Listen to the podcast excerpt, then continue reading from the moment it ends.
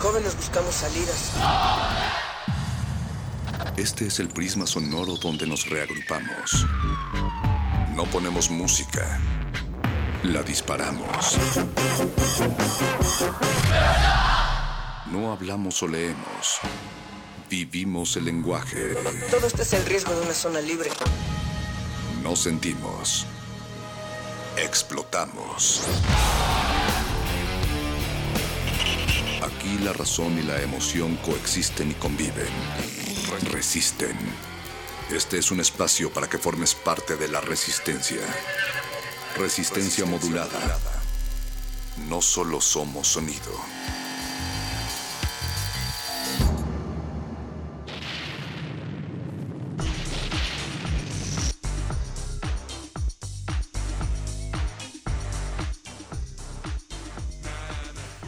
Con una cuartilla blanca donde como casi siempre hablas y no dices nada. ¿Qué sucede? ¿Qué te pasa que no vienes a buscarme? Y haré más de dos semanas que ni siquiera me llamas. ¿Qué demonios? ¿Qué caramba? Como te pillé con otro micrófono, te voy a morder un ojo. Sabes que lo haré. Naraná, pum, Popocatépetl. Natalia Luna, buenas noches. Perro muchacho, buenas noches, buenas noches Resistencia. Arrancamos una semana más. Eh, estamos también estrenando no solo nuevos aires, perro, sino también... Nuevas cenizas. Sí, nuevas cenizas. El octavo mes de este 2016 empieza hoy primero de agosto. Y aunque ya estaba diciendo el sistema meteorológico que ya no había ceniza, que no había mucho de qué preocuparse, pues ahí, Don Goyo se ve que está exhalando fuego, exhalando también clamor de muchas cosas que están pasando por acá. Resistencia, aunque la idea es acompañarte todas las noches y darte toda una propuesta y una oferta diversa de contenidos y de cómo en esta realidad podemos ser creativos y hacer cosas, pues también hay que hablar de lo que sucede.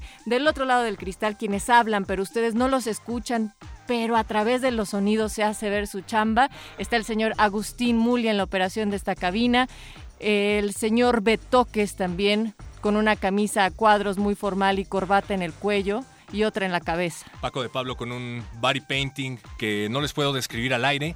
Y pues desde luego Guillermo Tapia, que hoy no trajo camisa, se la dio a Betoques. Se nota que se ha estado ejercitando. Nosotros queremos saber ustedes si se ejercitan o no, qué es lo que están haciendo esta noche, qué es lo que no están haciendo esta noche. Pónganse en contacto con nosotros. Tenemos Facebook Resistencia Modulada, Twitter arroba R Modulada y página de internet resistenciamodulada.com. Creo que eh, hasta tenemos teléfonos, Natalia. Sí, está el 55 23 54 12 para que ustedes se pongan en contacto a través de esa vía.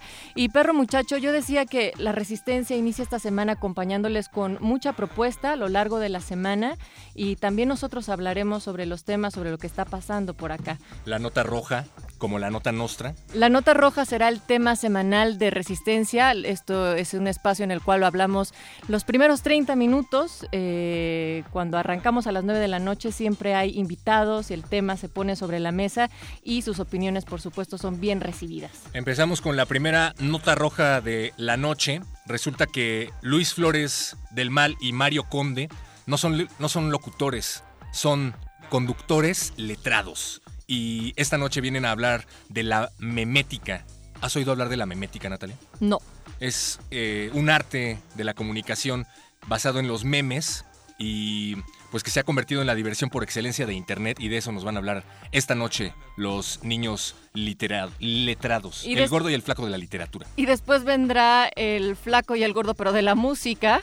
Bueno, del el chonchito de la música, el, cultivo de ejercios. Eh, se hará un, cultivo de ejercicios en el cual esta cabina se desinfecta y se estudian todos aquellos sonidos que pueden producirse. Esta noche van a manosear a profundidad a Chaco Project, jazz de Tabasco hasta sus oídos. Y por si eso no fuera poco, tenemos play listo que va a llegar esta noche con Saide Castañeda. Ella es cofundadora de la Liga Mexicana del Bass. A partir de las 11 de la noche, yo me muero de ganas por saber qué escuchan en la Liga Mexicana del Bass. Y si ustedes también, pues quédense pegados a la bocina aquí en Resistencia Modulada. Pero bueno, mientras tanto, queremos eh, reconocer siempre los lunes en Casta Puma el trabajo que se hacen de aquellas personas destacadas dentro de la comunidad universitaria, dentro de la Universidad Nacional Autónoma Autónoma de México, eh, siguiendo también con nuestro tema semanal que será Nota Roja, pensando en todos los periodistas que se fletan cada día y que no solamente es importante por la labor profesional que ellos realizan, sino cómo esto impacta, cómo también se cuentan las historias de toda una sociedad, perro. Esto es interesante. Y ante las situaciones y las noticias que estamos viendo, pues ayer se cumplió un año del multihomicidio de la colonia Narvarte, este crimen en el que perdieron la vida. Hay que mencionar a cada uno de ellos, a Mile Martín, a Yesenia Quiroz, a Alejandra Negrete, la activista Nadia Vera y el fotoperiodista Rubén Espinosa. Y pues a un año de esta tragedia, los familiares y periodistas demandan justicia ante las investigaciones que pues están asegurados ellos que se han estancado. Y mm, esto me lleva también a pensar en la importancia de la seguridad, de del ejercicio periodístico, porque pues hablamos de resistencia y es en el quehacer periodístico donde también se practica la resistencia. Eh, los periodistas registran las realidades y se resisten al olvido, a la ceguera, a las omisiones eh, cuentan las historias que entretejen las redes solidarias y las hacen más resistentes también. Y se resisten a ceder a la mentira, se apegan a la veracidad. Y habría que entender que si una voz, una pluma, una imagen es callada en nuestro país, pues los derechos colectivos que tenemos todos, seamos periodistas o no, como el acceso a la información, la libertad de expresión, pues se ve vulnerada. Habría que resistir entonces juntos, no solamente aguantando como la definición física de la resistencia, sino también accionando. Y vamos a tener hoy en Casta Puma, esto bueno, al margen, vamos a, a dar paso a una conversación con María Teresa Juárez, con otros temas sobre lo periodístico, pero también habría que señalar esto porque inicia la resistencia así. Los consideramos héroes anónimos, motivo de orgullo en el campus. Su esfuerzo no ha pasado desapercibido y consideramos que merece un justo reconocimiento.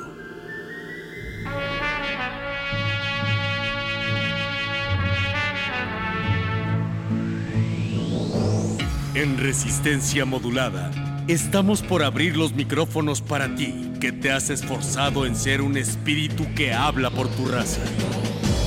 La casta puma.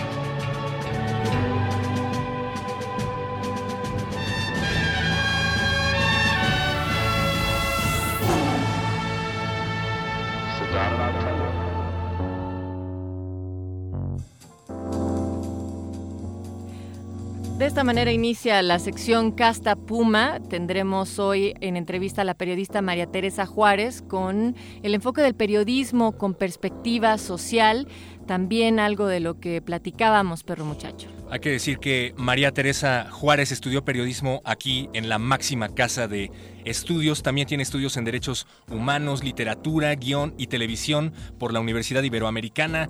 Eh, fue becaria del programa Prensa y Democracia también en la Universidad Iberoamericana. Pero pues estás aquí, mi querida María Teresa Juárez, como puma de corazón. Buenas noches. Buenas noches, gracias por la invitación a esta sección Casta Puma. Muchas gracias a todo el equipo de Resistencia Modulada por eh, pues abrir este espacio para la reflexión de cómo ha influido eh, nuestra vida eh, por la universidad pública en el quehacer cotidiano.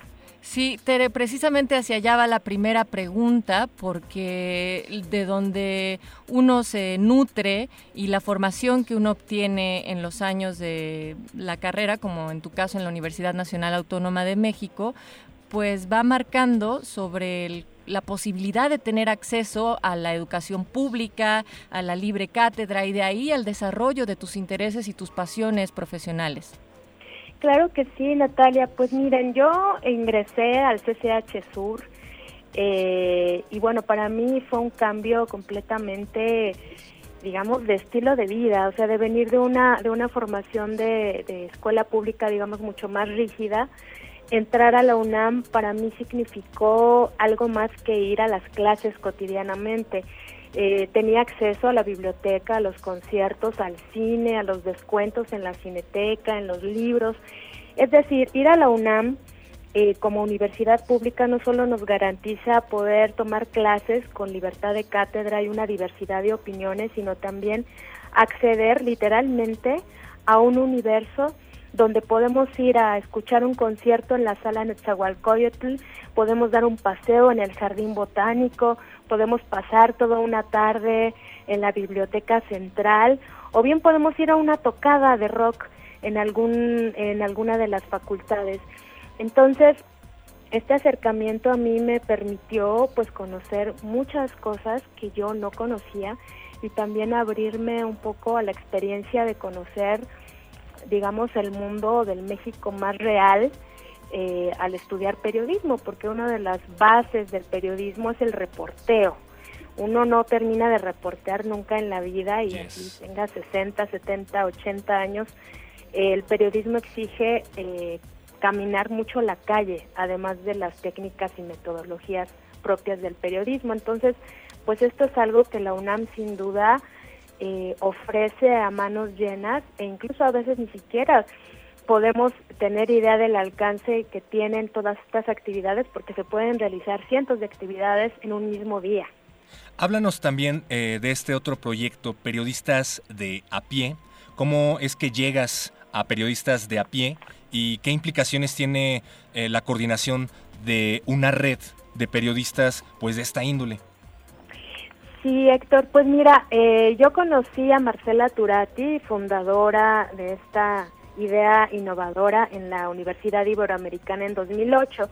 Ya para entonces yo hacía pues periodismo digamos con enfoque de género, más periodismo cultural, temas de música, eh, temas de alimentación y entonces ahí conocí a Marcela Turati eh, y me empezó a platicar de una experiencia muy interesante en Brasil donde varios periodistas ya tenían organizándose pues, durante muchos años, en España también hay esta experiencia, en Colombia, de abordar toda la agenda del periodismo con una mirada social, es decir, tú puedes abordar el tema del periodismo deportivo, del periodismo económico, del periodismo en temas eh, políticos con un enfoque social o con un enfoque distinto. Entonces, eh, yo le dije, bueno, yo hago cosas parecidas, hago algo muy similar a lo que tú me dices, pero no sabía que se llamaba periodismo social. Yo solo estaba más enfocada al tema de género, pero bueno, ya conociendo a otros eh, colegas que se dedicaban al periodismo de cobertura en temas sociales o incluso temas económicos, con esta perspectiva pude ampliar mi horizonte y conocer a periodistas, a estudiantes y académicos que están buscando nuevas formas de narrar la realidad. Entonces, eh, fue cuando con estas charlas, estas pláticas, esta experiencia que tuvimos en el programa Prensa y Democracia de la Universidad Iberoamericana, eh, estuvimos pues conviviendo y en 2009, 2010 me incorporé, pero ya más de lleno hasta 2000, digamos, 12, aunque en 2010 ya estaba incorporada en el consejo directivo, pero ahora estamos más activamente participando. Y esta es solamente una de las facetas que el periodismo a ti te ha hecho toda una profesional y por, por lo cual te invitamos hoy también, eh, Tere, porque también eres consultora en temas de periodismo, de derechos humanos, salud, género y temas ambientales. Y esto me lleva a pensar que justo en el contexto que decíamos que se ve tan vulnerado el ejercicio periodístico en nuestro país, pues cómo has logrado diversificar tus temas y siempre mantener esta perspectiva social en el tratamiento de cada uno de ellos. Pues eso tiene que ver también con un interés personal y bueno, ahora creo que el reto del periodismo, de los periodistas en México, uno, siempre lo hemos comentado en periodistas de a pie, eh, fortalecer nuestras redes de apoyo y no solo me refiero digamos a redes profesionales sino también a redes emocionales a redes eh, de profesionales interesados en mejorar la calidad del periodismo pero también de cuidarnos de protegernos entre nosotros de exigir eh, los pisos básicos y mínimos para el ejercicio de la libertad de expresión Justo ahorita estaba revisando materiales sobre acceso a la información pública y bueno, tenemos un marco jurídico en el sexto constitucional que garantiza la libertad de expresión, pues sin embargo sabemos que hay periodistas asesinados y desaparecidos en nuestro país y esto no solo tiene que ver con la responsabilidad del medio, también tiene que ver con la responsabilidad del Estado para garantizar eh, el derecho del acceso a la información, pero también el derecho a la vida de los periodistas y de todas las personas que viven la violencia en México. ¿Cómo van eh, en ese sentido avanzando, Tere? Eh, había también por ahí comentarios de periodistas que decían que si no hubiera sido por estas redes de periodistas, pues hubieran perdido la vida hace mucho tiempo. Estoy pensando, por ejemplo, en José de Jesús Lemus, quien estuvo pues en el altiplano, en donde escribe un libro llamado Los Malditos y pues en donde estuvo recibiendo además varias amenazas de muerte. ¿Cómo van los avances en ese tema en cuanto a los periodistas en México? Mira, eh, periodistas de a pie no se dedica a hacer seguimiento jurídico en específico, artículo 19 como ustedes bien lo saben, y el mecanismo federal y local de protección a periodistas eh, tienen el objetivo de dar un seguimiento más puntual. Periodistas de a pie lo que ha hecho en estos nueve años es reforzar las redes de apoyo, no solamente en temas de seguridad digital, por ejemplo, cómo proteger nuestra información, cómo tener comunicaciones más seguras, sino también organizar encuentros eh, virtuales y presenciales, intercambiar técnicas de investigación y en algunas ocasiones charlar para reflexionar sobre cómo estamos eh, cubriendo la información y también sobre todo los, las y los reporteros de los estados cómo pueden encontrar puntos de apoyo con reporteros o periodistas que no están en este foco de violencia o de riesgo para poder eh, compartir esta información sin los riesgos que conlleva una cobertura difícil y también pues la sensación de no estar solos porque una de las eh, de los focos rojos que hemos encontrado en nuestras charlas y conversaciones es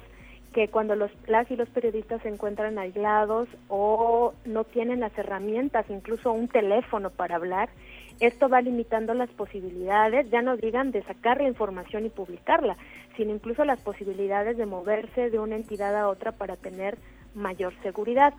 Entonces, en el caso en concreto de periodistas de a pie, nosotros trabajamos el tema de la libertad de expresión desde el fortalecimiento de estas redes y también el compartir ideas que puedan servirles a otros. Es decir, ahora hay redes en Ciudad Juárez, en Guadalajara, en Oaxaca, en Morelos, de periodistas que se organizan, pero nosotros no queremos que sea una red igual a la nuestra, sino que cada colectivo busque su propio camino para construir sus propios espacios y poder juntarnos eventualmente para fortalecer el trabajo a través de las publicaciones, que es una de nuestras líneas en pie de página, de las capacitaciones, eh, que es el área que yo coordino actualmente, encontrarnos en estos espacios de periodismo narrativo, periodismo económico y también en la parte ya propiamente de libertad de expresión eh, a través de articulación de acciones como la campaña que hicimos eh, de ¿Por qué soy periodista? y otros espacios eh, de articulación virtual o presencial. Claro, Tere, porque además esto hace que el ejercicio periodístico también se vea involucrado en un proceso creativo y en la resistencia con estas redes solidarias. A mí me gustaría mencionar que tú eres la creadora de, la, de las crónicas de la serie que se ha transmitido aquí en Radio UNAM Resiliente, que está llegando ya a su final, pero me lleva también a pensar en qué retos futuros estás proyectando dentro de tu labor periodística. Mis retos personales son eh, pues seguir disfrutando hacer periodismo. Yo no hago un periodismo de riesgo, digamos, como muchos de mis compañeros y compañeras, hay que decirlo, que yo digo que son todo terreno porque se van a Tamaulipas, a Guerrero.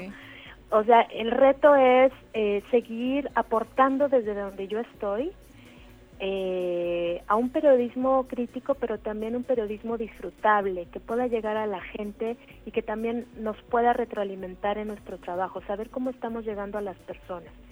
Y otro reto profesional es lo que le llaman ahora las narrativas transmedia, que a mí me tiene encantada y un poco ocupada y preocupada porque ahora no es suficiente con ser el mega especialista en radio o en prensa o en tele, sino que sabemos que cada día están, eh, la, la tecnología está haciendo que converjan estos lenguajes y poder eh, tener la capacidad de comunicarnos en distintos lenguajes también hace que el reto de comunicar sea distinto y que también sea muy divertido y lúdico, pero también pide que nos capacitemos constantemente para entrarle a estos temas desde otras narrativas. Claro, sobre todo en un momento en el que pues ya todo el mundo sale con su celular a captar algún acontecimiento que puede llegar a ser noticioso y se viraliza, pero sin necesariamente ser periodistas, ¿no? Claro, sí, sí.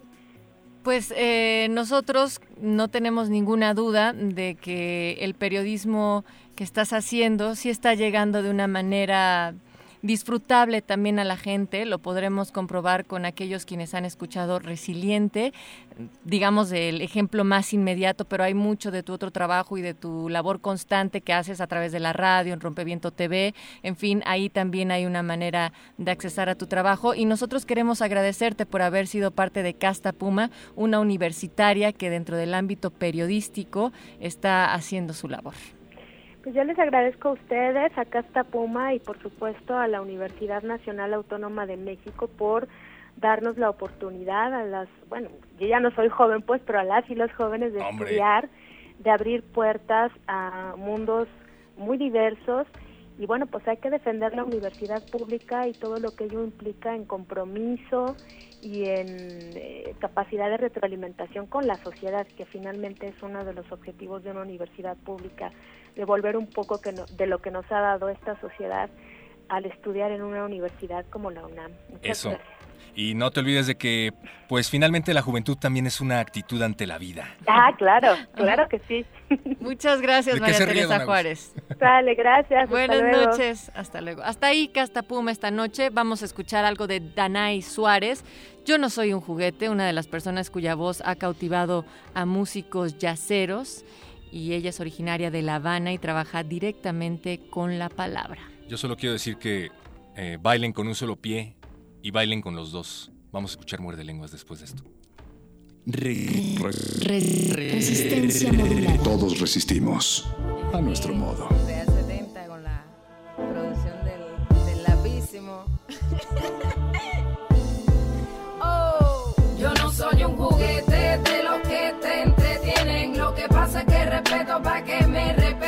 Póngala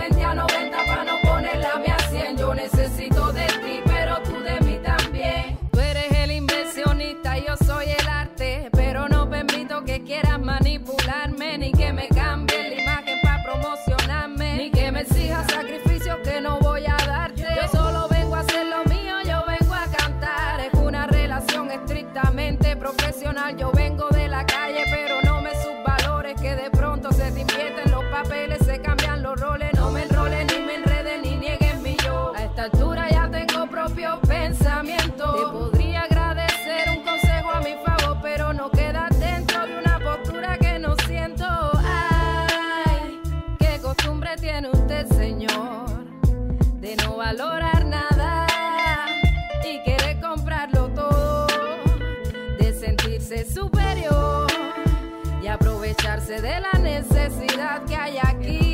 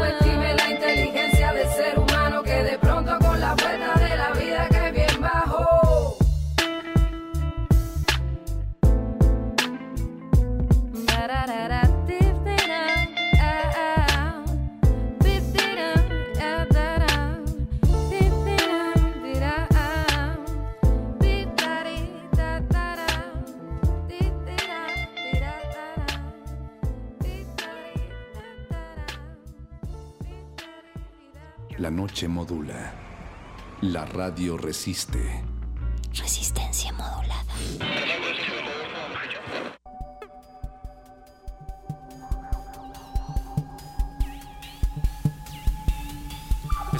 ya a unos momentos de ir a la sección de literatura y galletas de resistencia modulada, pero fuera del aire comentábamos que definitivamente no les hace falta ver más backs, les hace falta escuchar más Radio UNAM. Y por eso los invitamos a escuchar testimonio de oídas, música nueva en voz de sus creadores, de sus intérpretes, un autorretrato sonoro de la música de hoy. Este martes 2 de agosto a la una de la mañana disfruta de la segunda parte de Leonardo Coral 2 un compositor y profesor de la Facultad de Música de la UNAM, es decir, en unos momentos después de Resistencia Modulada. Y esto, perro, porque es lunes y hay que también tener a la mano una oferta cultural que les permita toda la semana asistir o bien simplemente sintonizar distintas cosas de su interés. Y tenemos, lo decíamos con la entrevista de, María Teresa Juárez, el final de Resiliente, que será el 3 de agosto. Recuerden que se transmite a las 15.30 horas.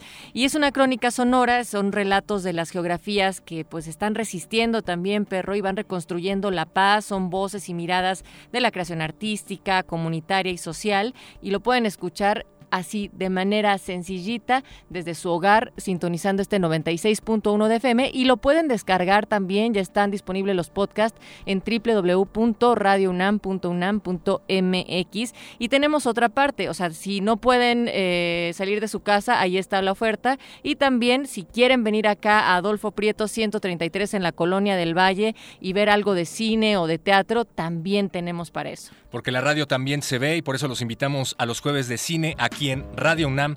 Todos los jueves de agosto en el Cineclub Radio Cinema se estará presentando el ciclo dedicado a Akira Kurosawa. Arrancamos este próximo jueves 4 con Rashomon de 1950. Recuerden, Sala Julián Carrillo a las 6 de la tarde, jueves 4 de agosto, todos los jueves de agosto. La entrada es libre. Adolfo Prieto 133, Colonia del Valle. ¿Te gusta Akira Kurosawa, perro? Me gusta Akira Kurosawa. Bueno, y eso es en el cine, pero también tenemos en las artes escénicas, ahí en el teatro, la puesta en escena Heroínas Transgresoras, que es un monólogo que va intentando reivindicar a las mujeres que fueron sentenciadas y condenadas por un sistema patriarcal, como si eso no sucediera todavía, y obligadas a vivir apartadas de la sociedad.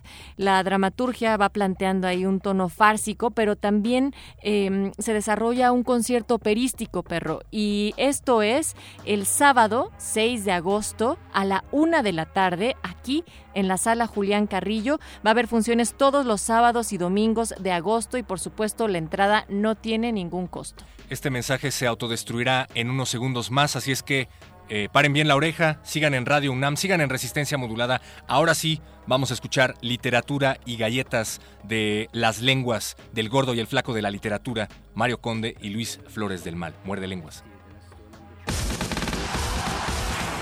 La información difundida sobre la llamada Casa Blanca causó gran indignación. Por eso, con toda humildad, les pido perdón. Les reitero mi sincera y profunda disculpa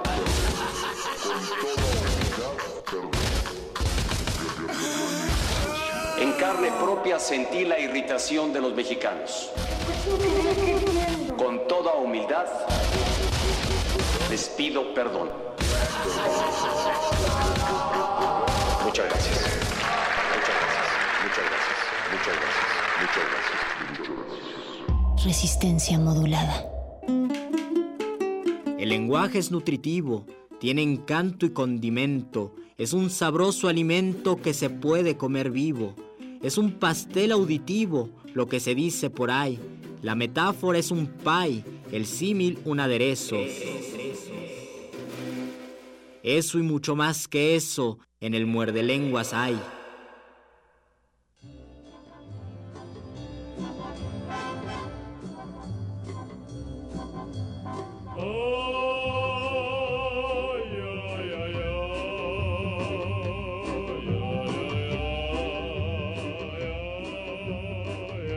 Bala fría. Tú sabes, papi, que la bala fría. ¡Fum, fum, fum, fum, fum! El vato corre y me dice, perra, ya estuvo, perra, ya estuvo.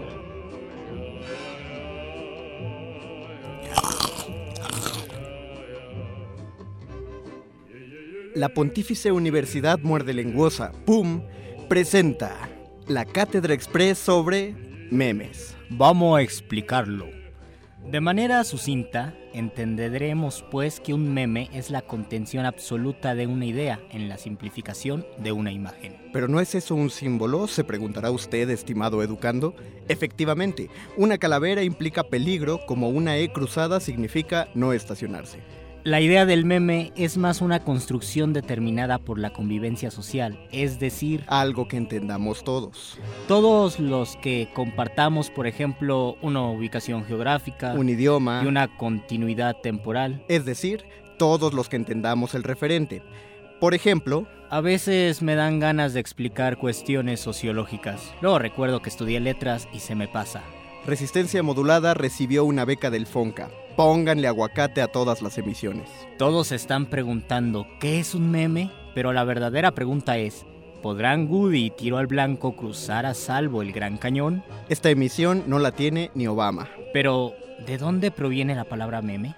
Debemos esta simpática palabra a Richard Dawkins, etólogo, zoólogo, investigador y divulgador de la ciencia británico. La palabra es una mezcla entre gen, memoria y mímesis, pues el señor Dawkins ama tanto su creación sociológica que considera a los memes como entes vivos. No hablamos de los desvaríos de un anciano en la flor de su senectud, no, no, sino a los tres elementos a considerar de un, de un organismo que evoluciona. Y es la primera de ellas, la fecundidad, es decir, la capacidad de reproducirse. Los memes, por supuesto, no requieren sexo, más aún parece que lo repelen, significa que de un meme se devoran otros más. Será la segunda de ellas la longevidad, pues un meme sobrevivirá tanto como su construcción social. Y la última y más interesante es la fidelidad de la replicación, donde sabemos que existen elementos derivados de su gestor. Por ejemplo, hace un par de años la referencia de riqueza no era el aguacate, sino el limón. Y la construcción social del aguacate como el nuevo centenario durará lo que dure este precio del vital fruto. Dicho lo cual, los invitamos a tomar sus libretas, acomodarse en sus pupitres, ajustarse sus monóculos y entintar sus estilos. Esta semana en Muerde Lenguas, los memes.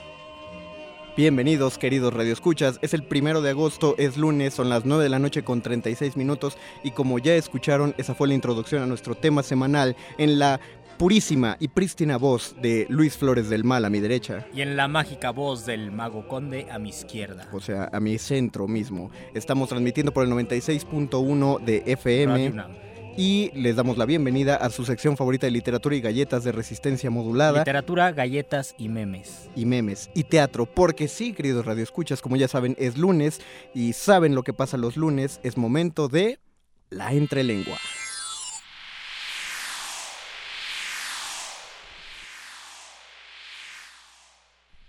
Queremos darle la bienvenida a la cabina a Carla Borghetti y E, porque no se dice I antes de una I, sino E, Iván Peñoñori, que ellos vienen de parte de la compañía de teatro, no, de teatro, de tango nómada, perdón, la costumbre de la La costumbre teatrera. Discúlpenme. Bienvenidos, Carla, Iván, bienvenidos. Oh, muchas Hola, gracias. Muchas sí. gracias. Eh, están aquí para, de hecho estamos oyendo de fondo algo, antes de hacer una introducción al espectáculo que van a presentar, sería bueno que pusiéramos en contexto a la gente sobre lo que se está escuchando. Ah, eh, claro. Bueno, es, es, parte del disco, ¿sí? Sí, algo, algo del, del disco nuevo, este, que, que, bueno, eh, acaba de, de este, salir eh, a, a, disposición para la gente este, y que vamos a estar presentando a, a fin de agosto en el Festival de Cabaret, aquí en la Ciudad de México. Ustedes van a presentar el 30 de agosto Cositas que guarda el amor, ¿estoy Exactamente. Bien? ¿De qué, qué clase de espectáculo es Cositas que guarda el amor? Pues eh, vamos a estar haciendo eh, estas canciones que son eh, parte de este segundo material que tiene que ver con, este proyecto que es la Compañía del Tango Nómada y de lo que se trata un poco es de, de formar el tango, acercarlo al cabaret, este, encontrarnos con el cabaret y mm, con otros géneros que fueron apareciendo también ahí de de, nuestro, de nuestra reserva de, influencias y de cosas que, que, queríamos hacer. Y vamos a estar tocando esas canciones en formato, en un formato de banda que, que tenemos que es con batería, bajo, piano, acordeón, guitarra, guitarra eléctrica y la voz. O sea, un amplio conjunto. Y las voces, sí. Pues sí, de repente somos más, a veces somos menos, somos nómadas hasta en eso, pero, hasta pero en, sí. el, en, la planta fija. Exactamente. Cabaret, tango, ¿por qué? ¿Y en qué, en qué se emparentan? En realidad, lo que pasó, bueno, lo que nosotros encontramos en el tango que, que, que nos terminó eh, llevando al cabaret fue la parte más eh, rabiosa o más irónica del tango, el tango en sus orígenes, por eso también cuando, cuando estaban presentando recién la sección este, y hablaban de teatro, para nosotros lo que nosotros hacemos tiene que ver mucho con el teatro uh -huh. porque... Eh, tiene que ver con esa parte del tango que se originó en, espectáculos teatrales, en este, lo, sainetes, en ese tipo de espacios, en carpas acá en México. Y, este, y entonces este, nos emparentamos mucho con esa forma de interpretar, con, el, con esta parte un poco humorístico, irónica, este, rebelde un poco también con ese tango. Y ese tango nos, nos llevó al cabaret así como pasaje directo, ¿no? Y en el cabaret encontramos el espacio de diversidad que necesitábamos para, para explayarnos, ¿no? Nos comentaban fuera del aire que cuando llegaron a México hace 13, 13 años. 13 sí. años. Eh, se encontraron ya con una serie de influencias musicales que ustedes sentían que debían introducir eh, con el tango. ¿Cómo, cómo, cuáles eran? Sí, empezamos haciendo tango y Ajá. después nos encontramos con una ciudad y con una sonoridad totalmente diferente. Y entonces empezamos a. y una poética totalmente uh -huh. diferente eh, y totalmente diferente no porque bueno hay una tradición tanguera también y digamos se, se ha escuchado mucho tango acá eh, y hay compositores de tango acá también, pero... Pero digamos, no es el tango... Pero no es, no es, no, no cuando uno piensa en México no piensa en tango y, y, y, sí nos empezó a, a, llamar la atención toda la sonoridad del DF, eh, hablábamos eh, de Chava Flores, pero también hablábamos de Tintán y, y de todos esos trabajos que han hecho... Uh -huh que se han hecho eh, en, en, en, México a partir de, de, de, vendría a ser como los inicios cabareteros acá, ¿no? Y entonces, eh, y los laburos, los trabajos en, en, carpa, los trabajos de los cómicos y todo eso. Entonces eso nos llamó muchísimo la atención, empezamos a, a trabajar sobre eso. De hecho, en el primer disco hicimos directamente un, un, una canción de Tintán. Sí. Y, y, y, bueno, digamos, este disco tiene, este disco tiene, es más, más juguetón, tiene más, más, eh, más una, una, mezcla, una mixtura de cosas. Tiene una mixtura también de lenguajes.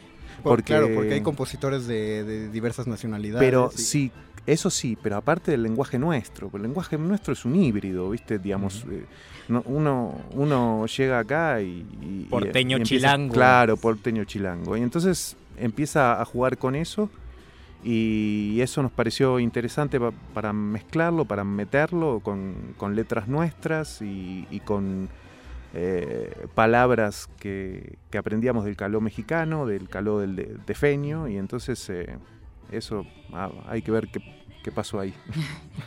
sí, este... Sí, realmente, bueno, de hecho nos pasa, ¿no? Como que de repente nos vuelve el acento, de repente se va, aparecen palabras, ¿no? Y eso también pasó en la música, ¿no? Y lo que nos pasó mucho con el primer disco es que nos al empezar a encontrarnos con otros sonidos, también nos empezamos a encontrar con otros compositores que se quisieron acercar al tango y quizás en algún momento alguien los consideró como fallidos esos acercamientos desde la tradición, ¿no? Ajá. Pero a nosotros nos encantaron y entonces ahí como, como Boris Vian, este, el tango de los alegres carniceros, ¿no? O, o Waits mismo, o este eh, Brecht y Weil, ¿no? O sea, como acercamientos a formas de, de en- inspirarse en el tango que quizás, claro, a un tradicionalista le parecerá esto no es tango, pero a nosotros nos pareció el espacio, ¿no? Para, para empezar a, a investigar qué pasaba. ¿no? Y cuando la gente asista este 30 de agosto a ver cositas que guarda el amor, ¿con qué se va a encontrar desde el punto de vista musical y luego a lo que van a llevar a, a- de forma espectacular, por así decirlo? Escénica, pues. Vamos a intentar encontrar, eh, bueno, vamos a intentar que podamos este, encontrarnos con estas canciones y con algo del, del primer material que hicimos Ajá. y algún nuevo material que estamos empezando a trabajar y lo que nos pasa a nosotros es que casi siempre empezamos a tocar canciones antes de grabar. Como que empezamos a tocar, a tocar, a tocar y después en algún momento se graba eso, digamos, ¿no? Y lo que pasa es que ese desarrollo con, que tiene escénico con la gente y lo que nosotros podemos hacer en escena termina definiendo cosas en, la, en, en las versiones que hacemos, ¿no? Es- ese es un eh, producto de un vagabundeo también de 13 años por el, por, por el DF, ¿no? Digamos, nos fuimos quedando, nos fuimos quedando y, y vivimos hace 13 años en el DF, tocamos en muchos barrios, conocimos muchos cafés y, y lugares de la bohemia del DF y bueno, también es un producto de eso, ¿no? Digamos. De, de lo que también escucharon, Sí. independientemente de que sea música. Sí, de lo que vivimos. Escénicamente lo que se ve tiene que ver con eso, como con ese esp- espíritu cirquero nómada que, que tenemos, ¿no? O sea, de, de, este, de ser un poco ahí como de estar vagabundeando, ¿no? Eso tiene que ver. Ah, Me suena a un excelente estilo de vida, envidiable. Este eh, quiere decir que en cositas que guarda el amor se podrá, bueno, lo, lo digo en plus del disco, se podrá escuchar alguna canción inédita o, o ya puede la audiencia darse un quemón de las canciones que va a escuchar descargando el nuevo disco.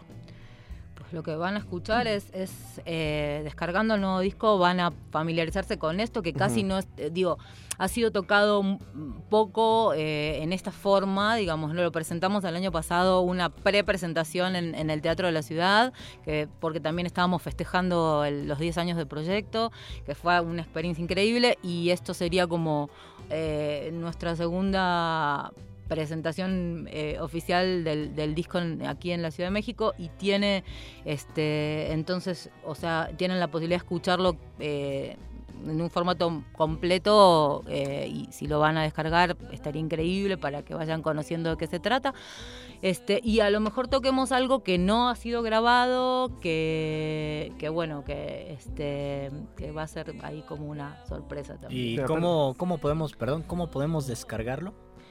Sí, ¿a dónde Eh, vamos? ¿Cómo lo buscamos? En CD Baby, en CD iTunes. Baby seguramente y va a estar próximamente, yo creo que ya en estos días en iTunes, en. Amazon, en todos estos espacios. Y en la, en la página www.carlaborghetti.com Vamos a compartirlo ahora mismo en nuestras redes Borghetti sociales. con una H.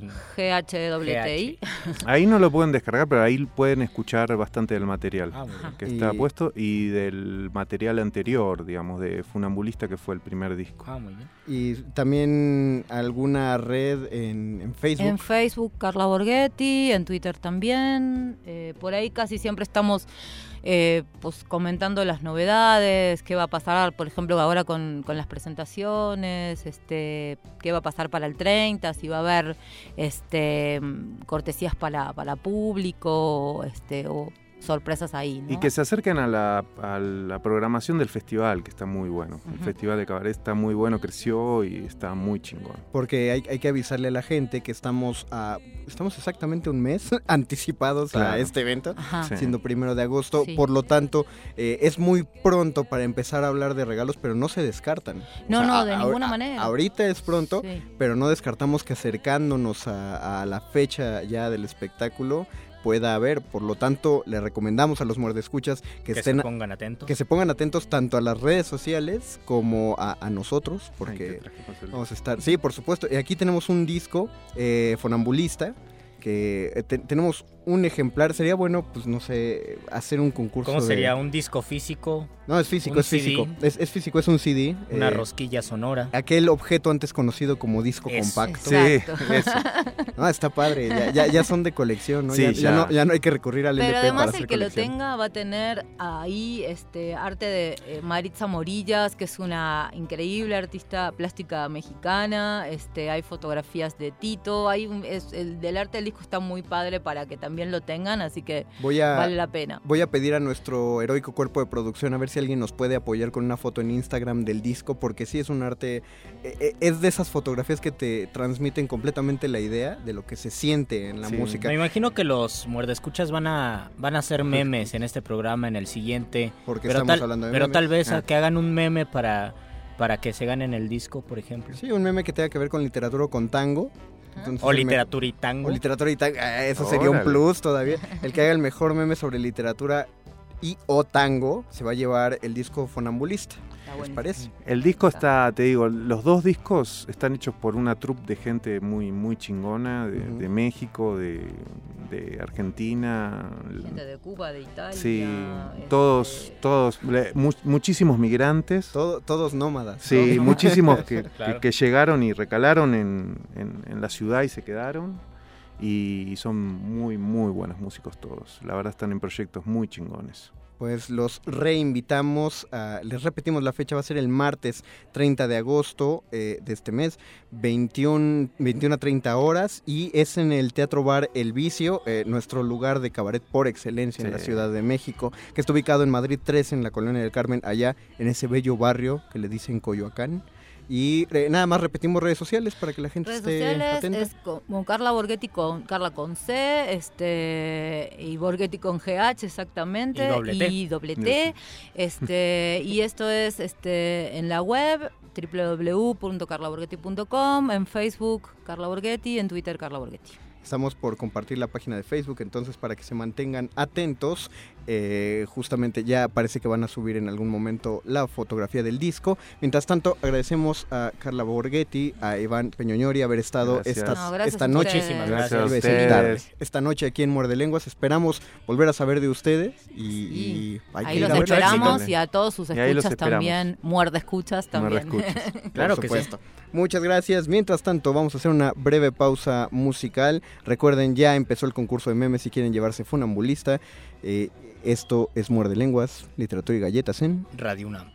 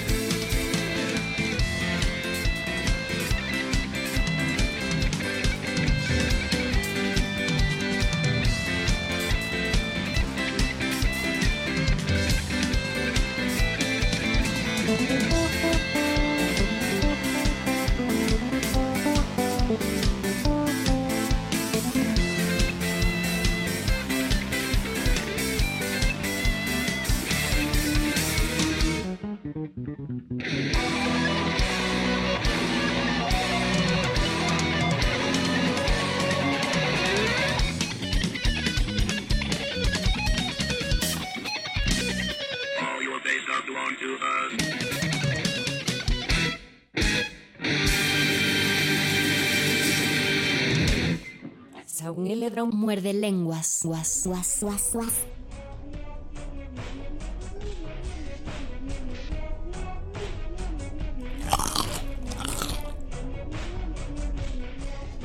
Acabamos de escuchar Le Internet Medley. No, sí se llama así, Le Internet Medley. Justo Sí, te Le- iba a preguntar qué escuchamos cuando estuvo, Estuvo- muy raro. Estuvo bien padre. Se llama Le Internet Medley del cuarteto GAC, de, de, de GAC Quartet, que curiosamente son tres músicos.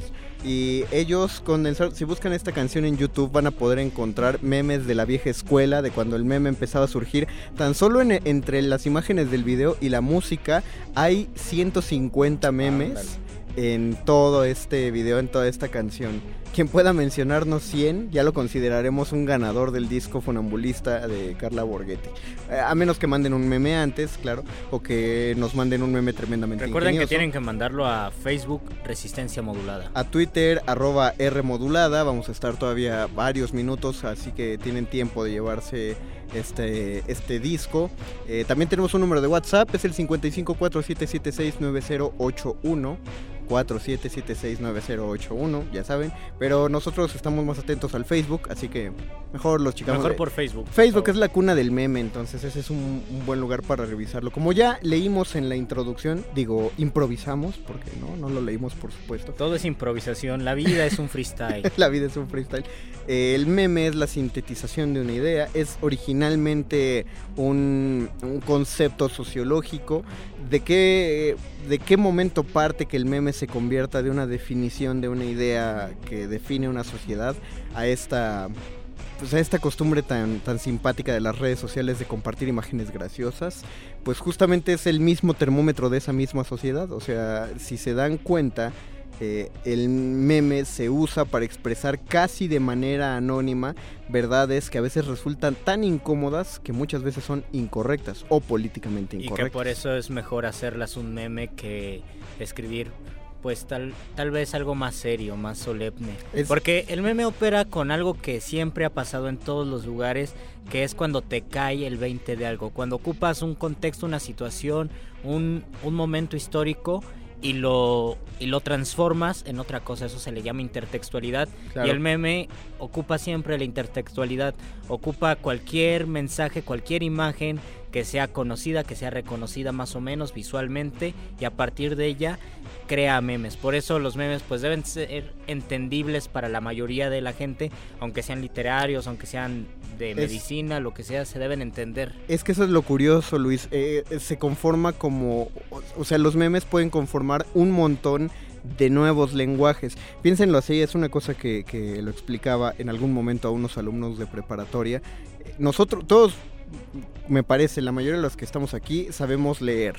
Eh, pero ¿qué implica saber leer? De entrada que conocemos los símbolos, las grafías, o sea, conocemos cada letra, conocemos su sonido. Luego sabemos cómo suenan cuando se mezclan con otras letras. Y luego cuando tú unes el conjunto de una serie de letras, conoces la palabra. Y luego de la palabra conoces lo que quiere decir esa palabra. O sea, es un proceso muy grande el que hacemos cuando leemos. Un proceso cognitivo Aunque nosotros lo hacemos en automático Exacto. y vemos Pero- la palabra y decimos, oh, claro. pero es, pero es enorme, está- estás de acuerdo. Entonces, cuando ves un meme, haces un proceso muy parecido, porque no solo estás pensando en el funcionamiento del meme, es decir, si ves Squirtle, tú ya sabes que ese meme va en la función de esto de vamos a calmarnos. Ah, así se llama. Se llama Squirtle. Perdón. por cierto. Eh, pero tú necesitas haber visto antes ese meme para saber de qué va a ir el chiste y después entender sobre qué cosa está fluyendo. Aunque ese no chiste. conozcas de dónde salió el personaje. Por ejemplo, mucha gente eh, hacia primera vista a lo mejor no reconoce a Vladimir Putin cuando dice, claro, denle una cerveza. Ajá. Este, pero sabes que esa persona la tienes que poner cuando estás de acuerdo con Porque algo. lo que reconoces es el gesto físico del Exacto. tipo que está adelantando la mano, que está señalando, y parece que con su gesto físico está diciendo este texto de denle una cerveza. este Consejo, muchacho". nunca se hagan memes ustedes a ustedes mismos porque se les puede salir de control y se pueden sin querer subirse al tren del mame. Queremos eh, mandar un esto es, esto es en buena onda, no, no queremos que suene mal. No queremos ofender. No queremos ofender a nadie, pero queremos mandar un saludo a nuestro amigo Javier Malpica, que es un meme, que fue reconocido como un meme ahora. Eh, no sabemos quién tomó esa fotografía y mucho menos sabemos quién la usó malintencionadamente. Eh, pero eh, su meme, no lo podemos decir de, de, eh, con otra palabra, su meme es el reconocido Chairo de internet, así le dicen. Y ese podríamos decir que es uno de los primeros memes mexicanos, originalmente mexicanos en toda que la se hechura. popularizó. Queremos darles tiempo para que ustedes empiecen a buscar sus memes y hacerlos. Vamos a dejarles esta pausa en lo que lanzamos a AM.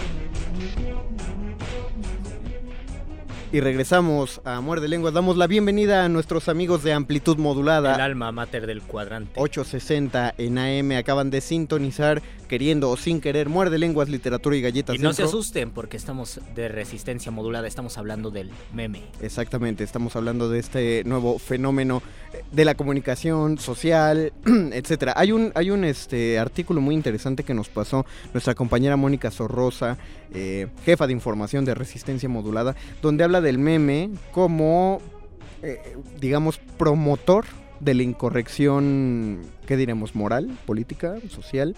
¿Cómo? Por ejemplo, Es que el, el artículo en sí se llama, déjame buscarlo porque también estaría bueno compartir ese artículo y contraponerlo al artículo que, que Muerde Lenguas va a publicar dentro de la página del WordPress de Resistencia Modulada que habla del meme como nuestro último refugio de la incorrección política. Ah, es, es una es una sátira democrática porque todos la podemos ejercer, todos la podemos elaborar y podemos compartir nuestros memes, no ni siquiera eh, político en sí, sino de lo políticamente incorrecto. Entonces uno, si a uno se le ocurre un meme de deportes, un meme de otra situación que no sea política, pues se lanza a redes sociales y esto se puede viralizar. Eh, y ahí eh, pues estamos todos, no tenemos que Sí. ser...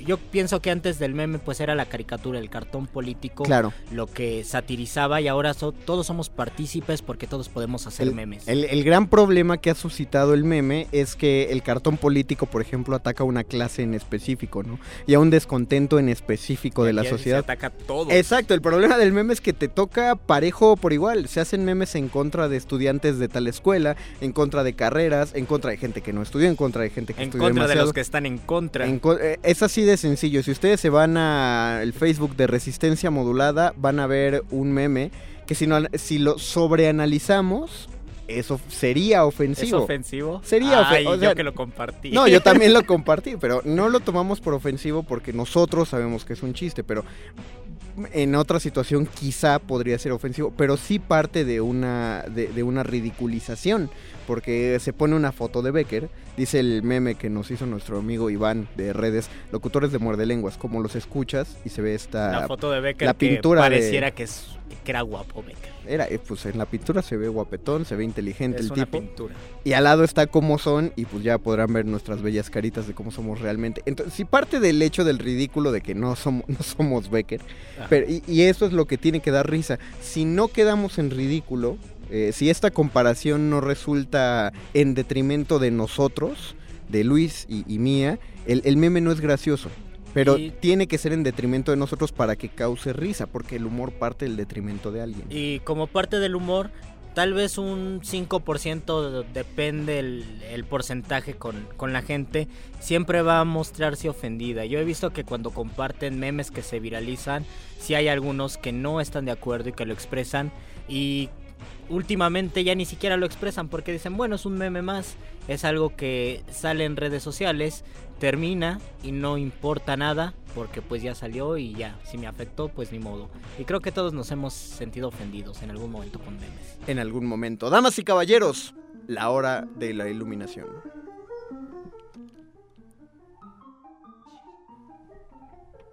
Oh. Querido doctor Arqueles, usted apareció en un cuadro negro con letras Impact que solamente dicen doctor Arqueles. Se parece un poco al tipo que dice Aliens, pero supongo que en su omnipotencia, en su omnipoder, usted puede tomar la forma del meme que quiera. ¿Por qué? ¿Por qué es esto, Mario? Porque aliens. Porque, Porque aliens. Exacto, Por eso recuerden, es. el meme siempre tiene la forma del Facebook que lo contiene. Le damos la bienvenida al doctor Arqueles Amor de Lenguas, Bienvenido, su doctor. sapiencia completa, que esta noche nos va a hablar específicamente de qué, Doc. Particularmente de obvia, la obvia, la obvia relación que existe entre el meme y la memoria. Mem- pues claro, de, como lo dijimos en la introducción, eh, me- meme, una de sus acepciones viene de memoria. ¿Qué pasa con la memoria entonces, muchachos? ¿Por qué encontramos los chistes de manera tan directa en un meme?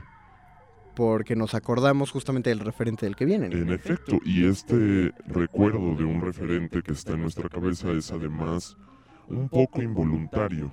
Es decir, eh, el impacto es tan veloz, es tan directo que inmediatamente entendemos el chiste. Es muy difícil que un meme necesite ser explicado a una persona. A, a menos que la persona no tenga en su memoria el referente. Exactamente. Como pasa con los progenitores de la mayoría de nosotros. Exacto, y lo que pasa también si no estás dentro de un determinado ambiente que defina los referentes para que puedas entender un meme. Es decir, Mario, tú tal vez no entenderías un meme escrito por alguien que estudia ingeniería en aeronáutica. No, pero quizá lo compartiría para que la gente creyera que sí sé ingeniería en, aeronáutica. Ese también es uno de los efectos que tiene el meme y que hay que discutir, su carácter social y su carácter de incorrección política, Ajá. ¿cierto? Sí, sí, sí. Eh, De hecho, hasta existe el famoso meme de tratar de hacer un chiste en el 2016 y cuál es la imagen que está Ah, debajo. claro, claro. Hay un, hay un tipo que está. Hay, hay varios. Tratar de hacer un chiste en 2016 y hay un tipo que está esquivando varias minas. Ah, Ese es un meme. Tenemos un compañ un amigo, bueno, no sé si es más amigo tuyo también, Luis. Es muy amigo mío. Se llama Adrián Chávez. Él es escritor en La Hoja de Arena, este blog tan, Ah, claro. tan famoso. Y él fue al Palacio de Chapultepec y encontró una foto de Juan Escutia. Eh, pero la posición de Juan Escutia pues, es bastante chistosa, digámoslo, delicada. Y estaba muy de moda este meme del tipo de cabello largo que decía estúpida mi tal y estúpida mi pelo idiota. Ajá. Y de ahí uno lo convertía a cualquier cosa. ¿Y él toma, hizo? toma la foto de Juan Escutia y pone estúpidos gringos, mi país, idiotas. El meme era muy divertido. Lo que, lo que era impensable es que a mi amigo Adrián casi, o más bien sí fue presa de un linchamiento en redes sociales porque le llamaban que no, que él no abrazaba su nacionalismo, que él se burlaba de la historia del país, que él estaba en contra de la historia nacional. Eh, hay mucha gente, es impresionante la cantidad de gente que se ofendió por ese meme. Curiosamente, Mario, esta parece ser la razón de que existan tantas campañas y tantos ejercicios políticos, pero de la política del curul, que traten de alejar a los memes de la vía de información, es decir, prohibir los memes o atacar, Oh, es eh, penalizar a las personas que hacen los memes cuando ataquen a una figura política en particular. Claro. A ese grado ha llegado el poder de los memes. Sí, porque la, gente está, eh, existe Lady Meme, a la cual la hicieron un meme por querer prohibir los memes. Exactamente, Mario. Que me gusta la justicia poética que hay en redes sociales. Pero vaya, el meme implicaría entonces, o necesitaría más bien, enfocarse en un chiste o en un tipo de humor que sea respetuoso. No creo. diríamos de esa manera que se está destruyendo o que se está contradiciendo la naturaleza misma del meme. Se está contradiciendo la naturaleza misma del humor.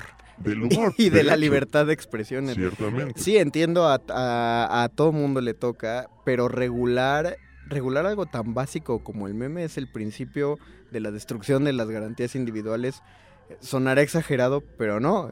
Es, es certero, o sea, a- hacerle tanto caso a algo tan...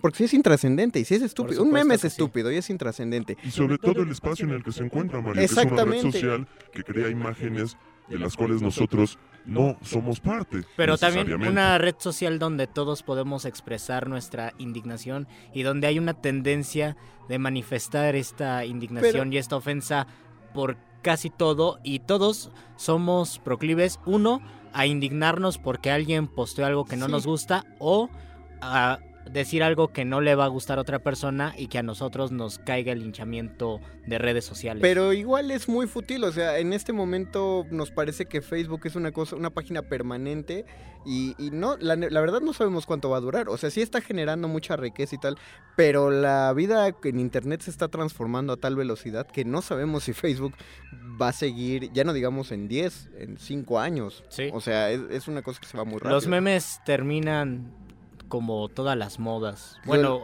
eh, tal vez el concepto de meme, quién sabe cómo mismo- evolucione, Pero- pero las imágenes de los memes son fugaces. Lo mismo la indignación de redes sociales, ya no hay memes de Lord Audi, aunque se sigue hablando de Lord Audi. Ciertamente.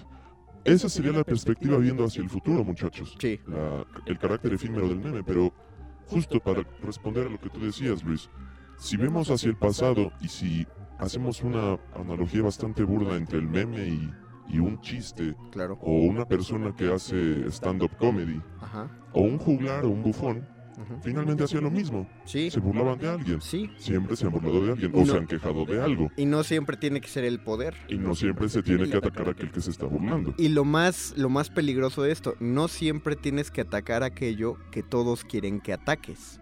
Definitivamente. Y ¿no? se debe y se debe medir mucho la sensibilidad de las personas, lo que nos decía nuestro maestro eh, Martínez Monroy, Eh, cuando, Martínez Monroy. cuando alguien contaba un chiste y las personas sabían que era un mal chiste porque todavía eh, el contexto estaba muy cercano Claro. y era como una herida todavía sin cicatrizar y Claro. cuando pasa esto pues la gente se enoja y en el meme pues aparentemente siempre debe ser algo inmediato uno tiene que hacer meme de lo que pasó hoy para que tenga ese efecto Yo, yo me enteré de la muerte de personajes como Jenny Rivera o Paul Walker Uy, el por profesor memes. Girafales. O el profesor Girafales por memes. yo dije a poco no se había muerto antes Eh, y, y así nos vamos a enterar de la muerte de muchísimos, primero por un meme que, que por otras situaciones. Pero, o sea, sí entiendo que uno debería hacer caso a la sensibilidad de la gente, pero también creo que la sensibilidad se está potenciando a niveles peligrosos en estas épocas y más bien hay que, hay que tener un sentido más, más hacia lo que, lo que es un chiste. Yo lo planteo, Molière lo dice en su obra que se llama eh, Crítica a la Escuela de las Mujeres, porque la Escuela de las Mujeres fue una obra criticadísima, eh, odiada en su contexto, porque hablaba, básicamente lo que Molière decía es, hombre que vive en Francia, hombre que lo engaña a su mujer, les guste o no. Y él lo sabía, entonces pues obviamente las mujeres no dijeron nada, los hombres se enojaron muchísimo, porque Molière estaba hablando del, del poder de- del subterfugio femenino y de cómo las mujeres eh, habían, tenían una ética implícita, pero habían relajado la moral, mientras que los hombres no tenían, eh, tenían una ética y una moral exageradísimas. Entonces Molière decía, todo mundo le encanta estar cogiendo con todo mundo. Pero cuando le empiezan a criticar la obra, él hace la crítica a la escuela de las mujeres, donde dice, mira, si tú ves algo de humor que te ofende, no te enojes, porque lo que estás demostrando es que te estás identificando con esa y crítica. puede crecer el humor Y si, te- si tú te estás enojando porque yo me estoy burlando de los cornudos, evidentemente estás exponiendo tu condición de cornudo. qué bueno que no somos franceses Vaya, eso aplicado a- al contexto social y, y además histórico de este momento, es justo lo que ocurre. Sí. Es decir, por poner un ejemplo, si se hace un meme que ataque a un grupo eh, vegetariano Claro. o a un grupo feminista o ciclista por o ejemplo ¿no? ciclista O, o- o ni siquiera o ni siquiera esos grupos que son tan atacados vayamos a otro a los estudiantes del politécnico sí eh, el asunto es este yo hago memes sobre letras hispánicas Exacto. y Siempre, siempre hacemos estos campos semánticos, Luis. Podemos hacer memes sobre letras hispánicas, sobre ingeniería, sobre los mismos memes, curiosamente. Y sin embargo, el problema está en que hay grupos o hay personas en esos grupos que se lo toman personal. Eso, doctor vulnerabilizan. es muy extraño. Yo hice hace como ocho meses un meme eh, donde pues satirizaban a mí y a mis colegas de que estudiaron letras hispánicas y a un compañero, a un colega de la Universidad de Guadalajara no le gustó y se ofendió mucho y dijo, oye, me estás ofendiendo, yo estudié letras y yo siento que aunque estudié letras soy una persona de bien y debo tener dinero. A mi meme decía algo como, denle unos tacos a este estudiante de letras porque es pobre. Ajá. Entonces él se ofendió y puso, perdón, pero yo estudié letras y sí tengo dinero. Y alguien le contestó, muy bien, denle unos tacos a este. Dije, Pues debería- o, o sea, ahí lo que, lo que se ex- se expone es básicamente que tocaste una vena sensible. Quizá no sea alguien de carencias, pero por algo no le gusta ese chiste, pero lo está exponiendo. O sea, en el momento que se ofende, se está exhibiendo que algo lo ofende. Pero también expone precisamente que siempre habrá tabús, clichés y Por prejuicios. supuesto. Por supuesto. Y en eso se basa el meme Y en eso se basa el meme. Y, y hay que entenderlo, pues, para dejarle darle tanta importancia. O sea, no podemos seguir aceptando o más bien peleándonos con un discurso que está tan presente en este momento. Más bien habría que reflexionar alrededor O de bien cerrar nuestro Facebook. Un, un rapero Claro. que, que siempre le hacían muchos memes decía, a mí no me gusta, cierro mi Facebook y ya ni me entero de lo que me están haciendo. Es como aquella vez que este alto cali- Danger Alto Calibre vino y habló acerca de una página de memes de un hater que le tira memes a todos los raperos y estuvo Rebeca Lane aquí y los dos dijeron, ni le hacemos caso. Ajá, ¿Para mejor. qué nos enojamos?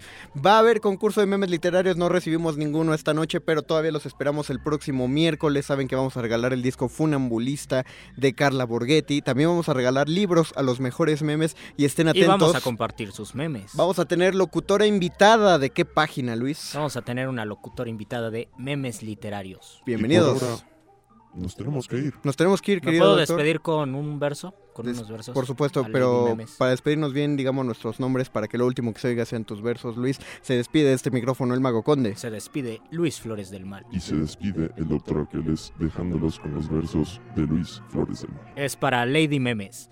La burla te causa enfado y por lo visto le temes a lo que dicen los memes que critican al Estado. Si el gobierno no ha dejado que el pueblo grite y reclame, ya deja de ser infame y mira bien donde vives, pues si los memes prohíbes, te cargaré el tren del mame.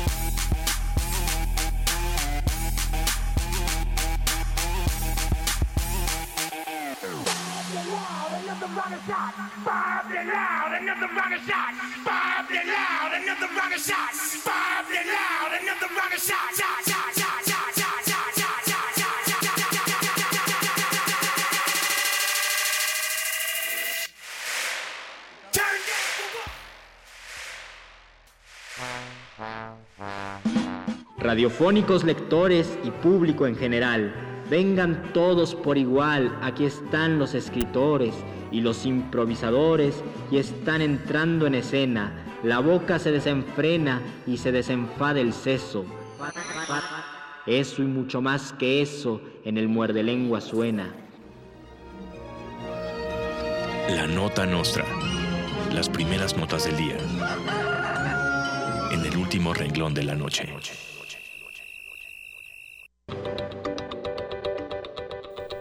El presidente nacional del PRI, Enrique Ochoa, defendió la honestidad de su partido, cuya reputación ha sido manchada, dijo, por los actos de una minoría. Afirmó que según encuesta Mitofsky y Milenio GAISA, el 99.9% de los servidores públicos priistas son mujeres y hombres honorables que buscan el bien común y que trabajan cotidianamente por mejorar las cosas. El 1% restante vive en Malinalco. El redactor de esta nota consideró absurdo ironizar estas declaraciones más allá de sus propios límites. El redactor ya fue despedido.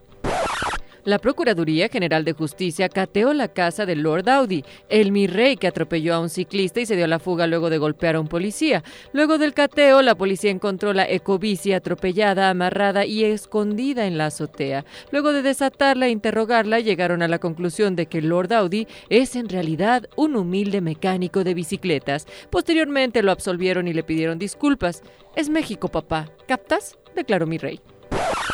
A través de Desde la Fe, el órgano propagandístico oficial de la Iglesia Católica en México, el cardenal Norberto Rivera publicó un estudio científico religioso psicomágico que reveló que el cuerpo humano no está diseñado para la relación homosexual. Luego de varios y extenuantes experimentos, la arquidiócesis llegó a la conclusión de que el ano es delicado y se desgarra con facilidad, por lo que llamaron a considerarlo una zona sagrada. El estudio estuvo avalado por los expertos Andrea Legarreta y Esteban Arce. Increíble pero casi todo cierto. Amén.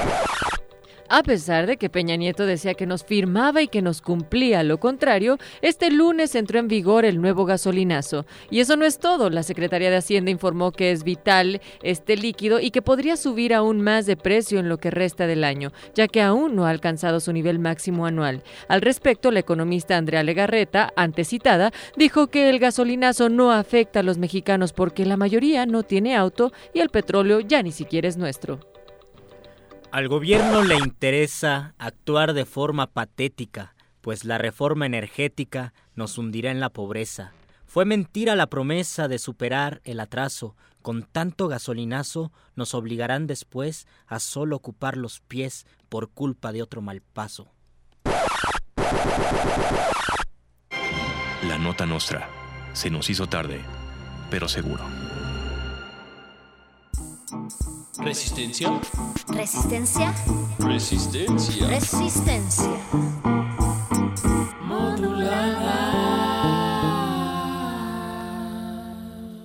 El número es 5547769081. Resistencia antiestrés. Ladies and gentlemen, this is Showtime from Mexico City. Con ustedes, el sonido.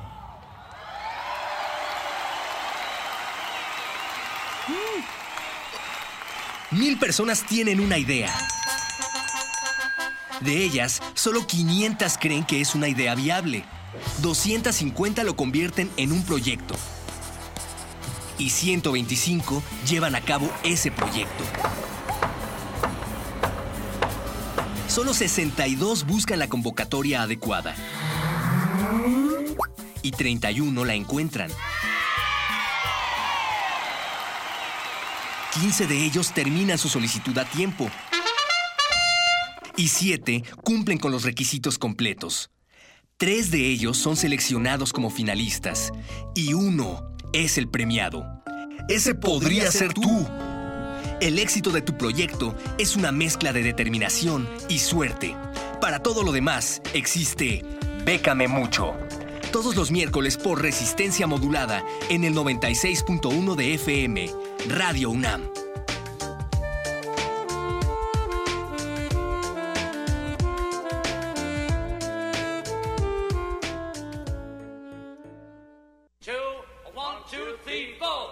Cuando una organización legítima enfrenta a un invasor en un país ocupado o a un Estado soberano, Hablamos de un movimiento de resistencia.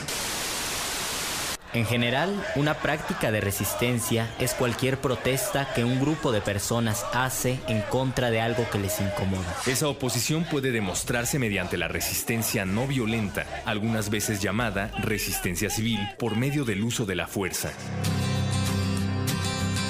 Multitudes are marching to the big kettle drum.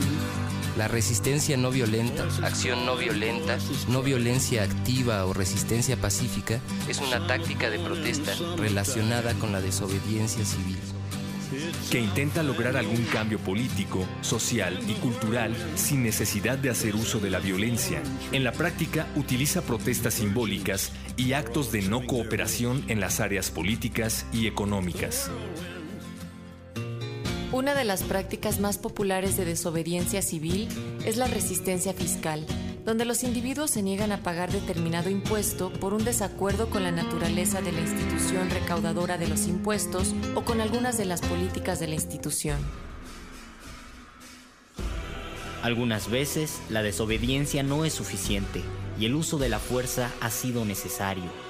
Cuando se emplea la violencia, aquellos que están favorablemente dispuestos a la resistencia son reconocidos también como luchadores por la libertad. ¿Resistes o desistes? Resistencia modulada. Código Amarillo. Se le solicita a toda la resistencia tomar sus posiciones. Nuevas muestras musicales están por llegar. Manejen los caldos sonoros con extremo cuidado. Si tenemos suerte, un nuevo virus podría nacer. Inicien descontaminación para entrar al laboratorio de cultivo de ejercicios.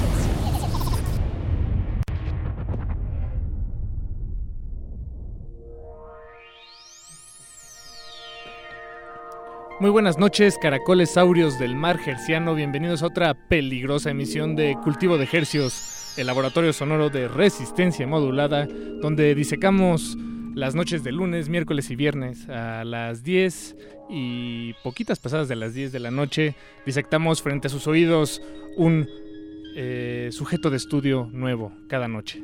Esto es una vitrina sonora eh, que da muestra a todo lo que está aconteciendo musicalmente aquí en la Ciudad de México y pues llegamos hasta Y sus en el oídos. país también, ¿cómo no? Claro, claro, porque hoy, hoy, hoy es el caso, pues, de que Exactamente, por eso tenemos lo digo. sujetos de estudio de Tabasco. Es hermosa. Exactamente, pero pues bueno, antes hay que notificarles que estamos llegando hasta sus oídos por el 96.1 de FM XEUN Radio UNAM, transmitiendo desde el Valle de México con 100.000 watts de potencia y también por nuestra hermana amplitud modulada, modulada el 860. de la AM, así es, también a través de internet www.resistenciamodulada.com y www.radionam.unam.mx. Esas son las coordenadas para sintonizar cultivo de ejercicios y por supuesto el resto de la programación de resistencia modulada. Les saludan desde estos micrófonos Apache o Raspi, que ese no soy yo. Eh, Paco de Pablo, que tampoco soy yo. Pero pues todos bienvenidos aquí a Cultivo de Ejercios. Eh, Paquito, ¿qué? ¿qué va a acontecer hoy? Siendo primero de agosto del 2016 a las 22 horas con 27 minutos. Muy bien, muy precisas esas coordenadas también, Apache. Bueno, pues este experimento radiofónico tiene como titulares, como protagonistas, como sujetos de estudio a nuestros invitados de esta noche y se trata de Chaco, un trío que nos visita desde Villahermosa, el- la capital del bello estado de Tabasco.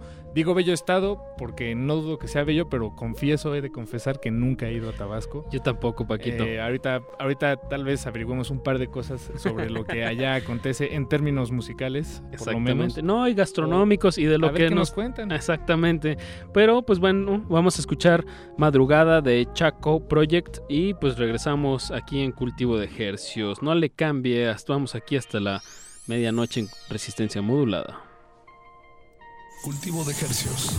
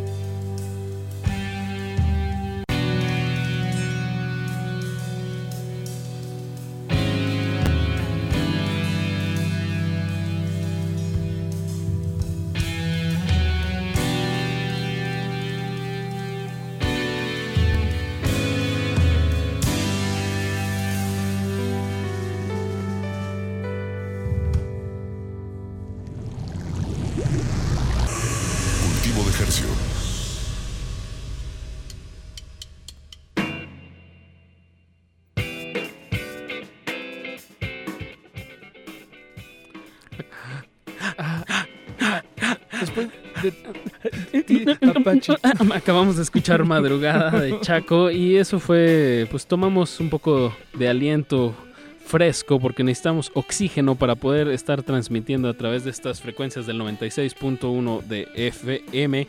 Y pues como bien dije, eso fue Madrugada de, Chaco, nuestros sujetos de estudio, que a través de esta canción instrumental fueron finamente desinfectados para, para que todo esté propagándose, eh, sanitizado. Y pues bueno, ya tenemos aquí en la cabina a Chamín, a Nelo y a Tino, el 100% de Bien. Chaco. Me gusta cuando eso sucede, cuando tenemos a todos los integrantes. Eh, no me gusta cuando son siete, pero bueno, eh, se hace lo que se puede. Pero bueno, esta noche afortunadamente tenemos un trío y el trío está completo. Bienvenidos muchachos. Gracias por la, eh, por la, Por por la la invitación. invitación. y estamos aquí, Chaco Project, Chamín, guitarra. de- Eso. Y que tenemos también aquí Chamín, a Nelo. Yo soy Nelo y estoy en los teclados. Y, hasta allá, hasta la izquierda, tenemos a Eh, Tino. Así es, soy Faustino, Tino para los amigos y bueno, soy el baterista. Bien, entonces, pues muchachos, bienvenidos. Déjenme, nada más, ¿podrían hablar directo al micrófono, por favor? Ok, Sí, sí, ok, ya. yeah. Sí, ah, probando. Hola, hola. Así, Eh, perfecto. soundcheck, soundcheck, soundcheck. Exacto, estamos en el soundcheck aquí en Cultivo de Ejercicios. Bien, pues muchachos, ustedes nos visitan a esta ciudad desde Villahermosa, aunque me dicen que han estado en una gira, eh, más bien estuvieron aquí la semana pasada, se fueron, regresaron, están por todas partes. Sí, bueno, este, esta gira se llama Si hay en el sur, Tour, y este consistió en ir a las- un poquito más al norte. Eh, eh, estamos, este, fuimos primero a cubrir unas eh, fechas en Puerto Vallarta, Ah, en un hermoso lugar que se llama el de Jazz Foundation, y de ahí pasamos a Guadalajara, a unas- un, po- un poco a, a conocer la- esa zona porque nunca habíamos ido a, a esos lugares a tocar. Estuvimos ahí en Palíndromo con Sara Valenzuela y en Casa Musa. El equipo de radio UDG. Ándale. Y de ahí este pasamos a, rápidamente a Villarmo- aquí a, perdón, a México a tocar de, en, en el Jazz Place. Y rápidamente agarramos nuestras chivas y nos fuimos a, a Cholula, Puebla, a, tocar en un hermosísimo lugar que se llama Yazatlán. Y van a tener todavía una serie de fechas eh, esta semana.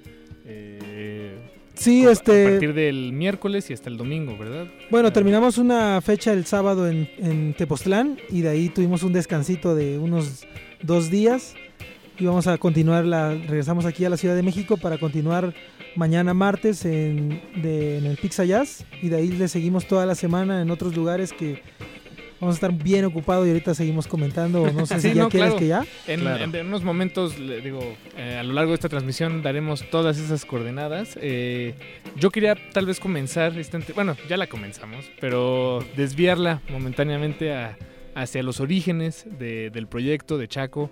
Eh, tengo entendido que comenzó como un dueto, guitarra y batería, y ya más adelante se eh, unió el teclado. Eh, ¿Podrían platicarnos sobre esa historia? Tal vez, Sí. eh, ¿qué, qué hacen fuera de Chaco? ¿O cómo, cómo comienza Chaco? Bueno, eh, Chaco Project inicia, pues nosotros decimos que fue como hacer un taller entre Chamín y yo, ¿no? Nos empezamos a juntar para empezar a tocar cosas que comúnmente no tocábamos, ¿no? Porque nosotros venimos más de la, de la, de la onda o de la escuela del rock, ¿no? Venimos más de, la, de bandas de rock. Entonces nos empezamos a juntar para, para ensamblar, para hacer jam.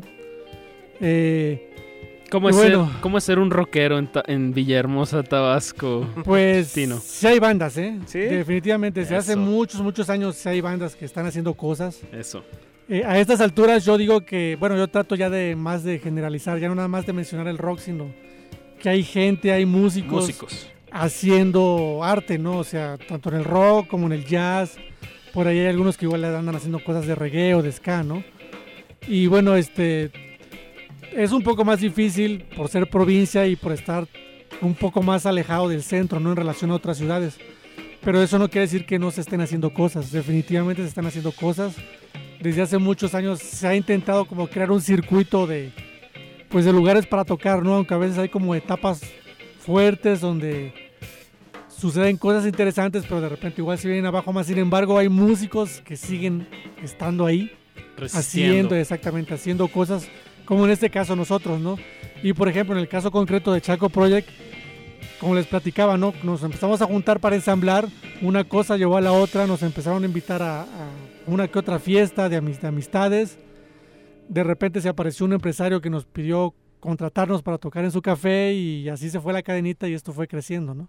Bien, bien. Así ¿Y, es. y- y en qué momento entra, se, se convierte en un trío? Como que por qué y, y Pues mira- ¿Cómo se dio?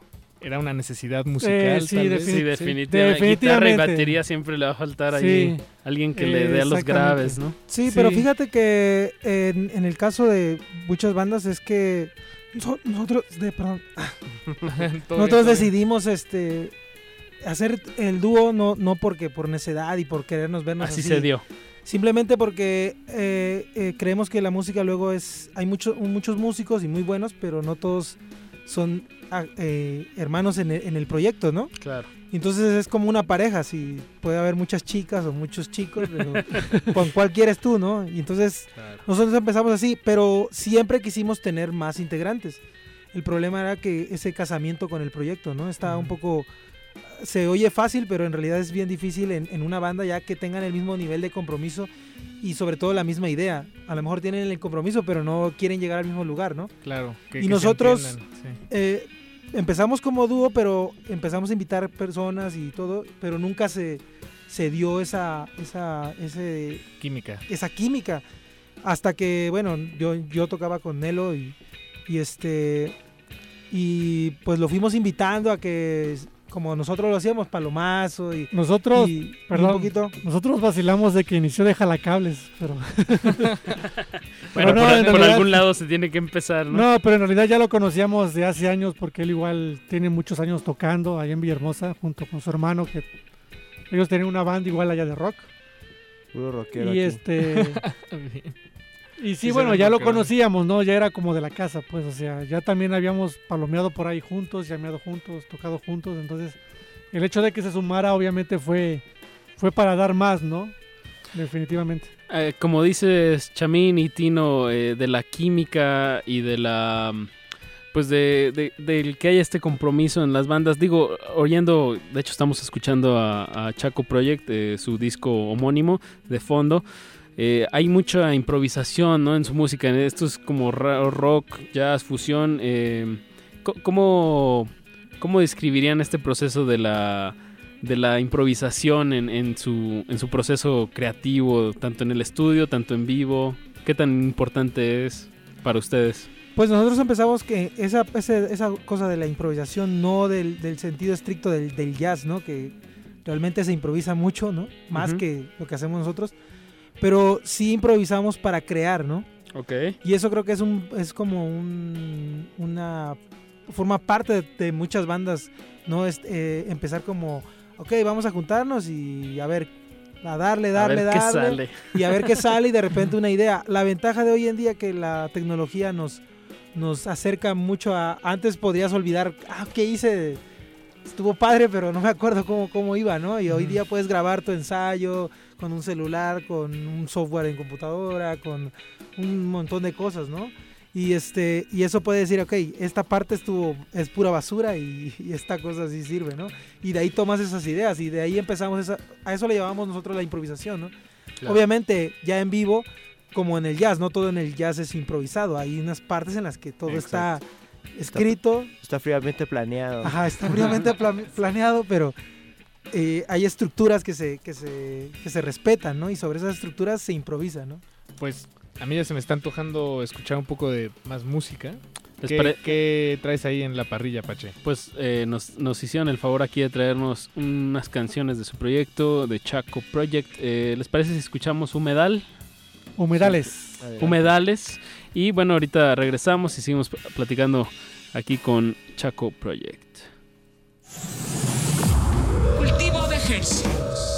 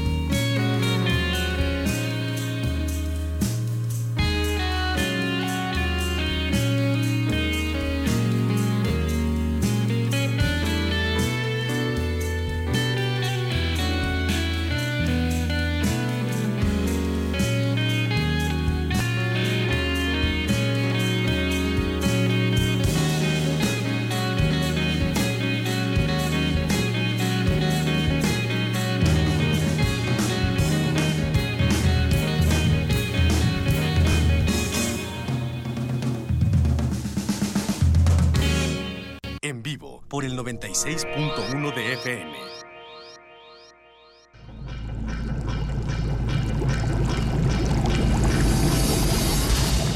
Cultivo de ejercicios.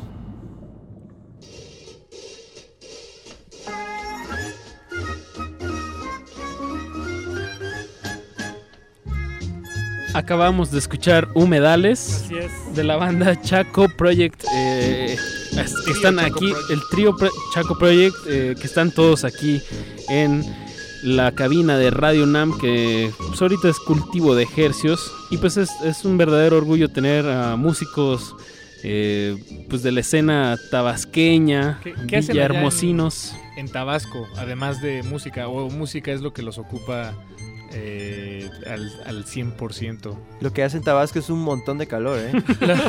Eso sí hace un montón de calor. Y lluvia. Te podemos traer un camionao.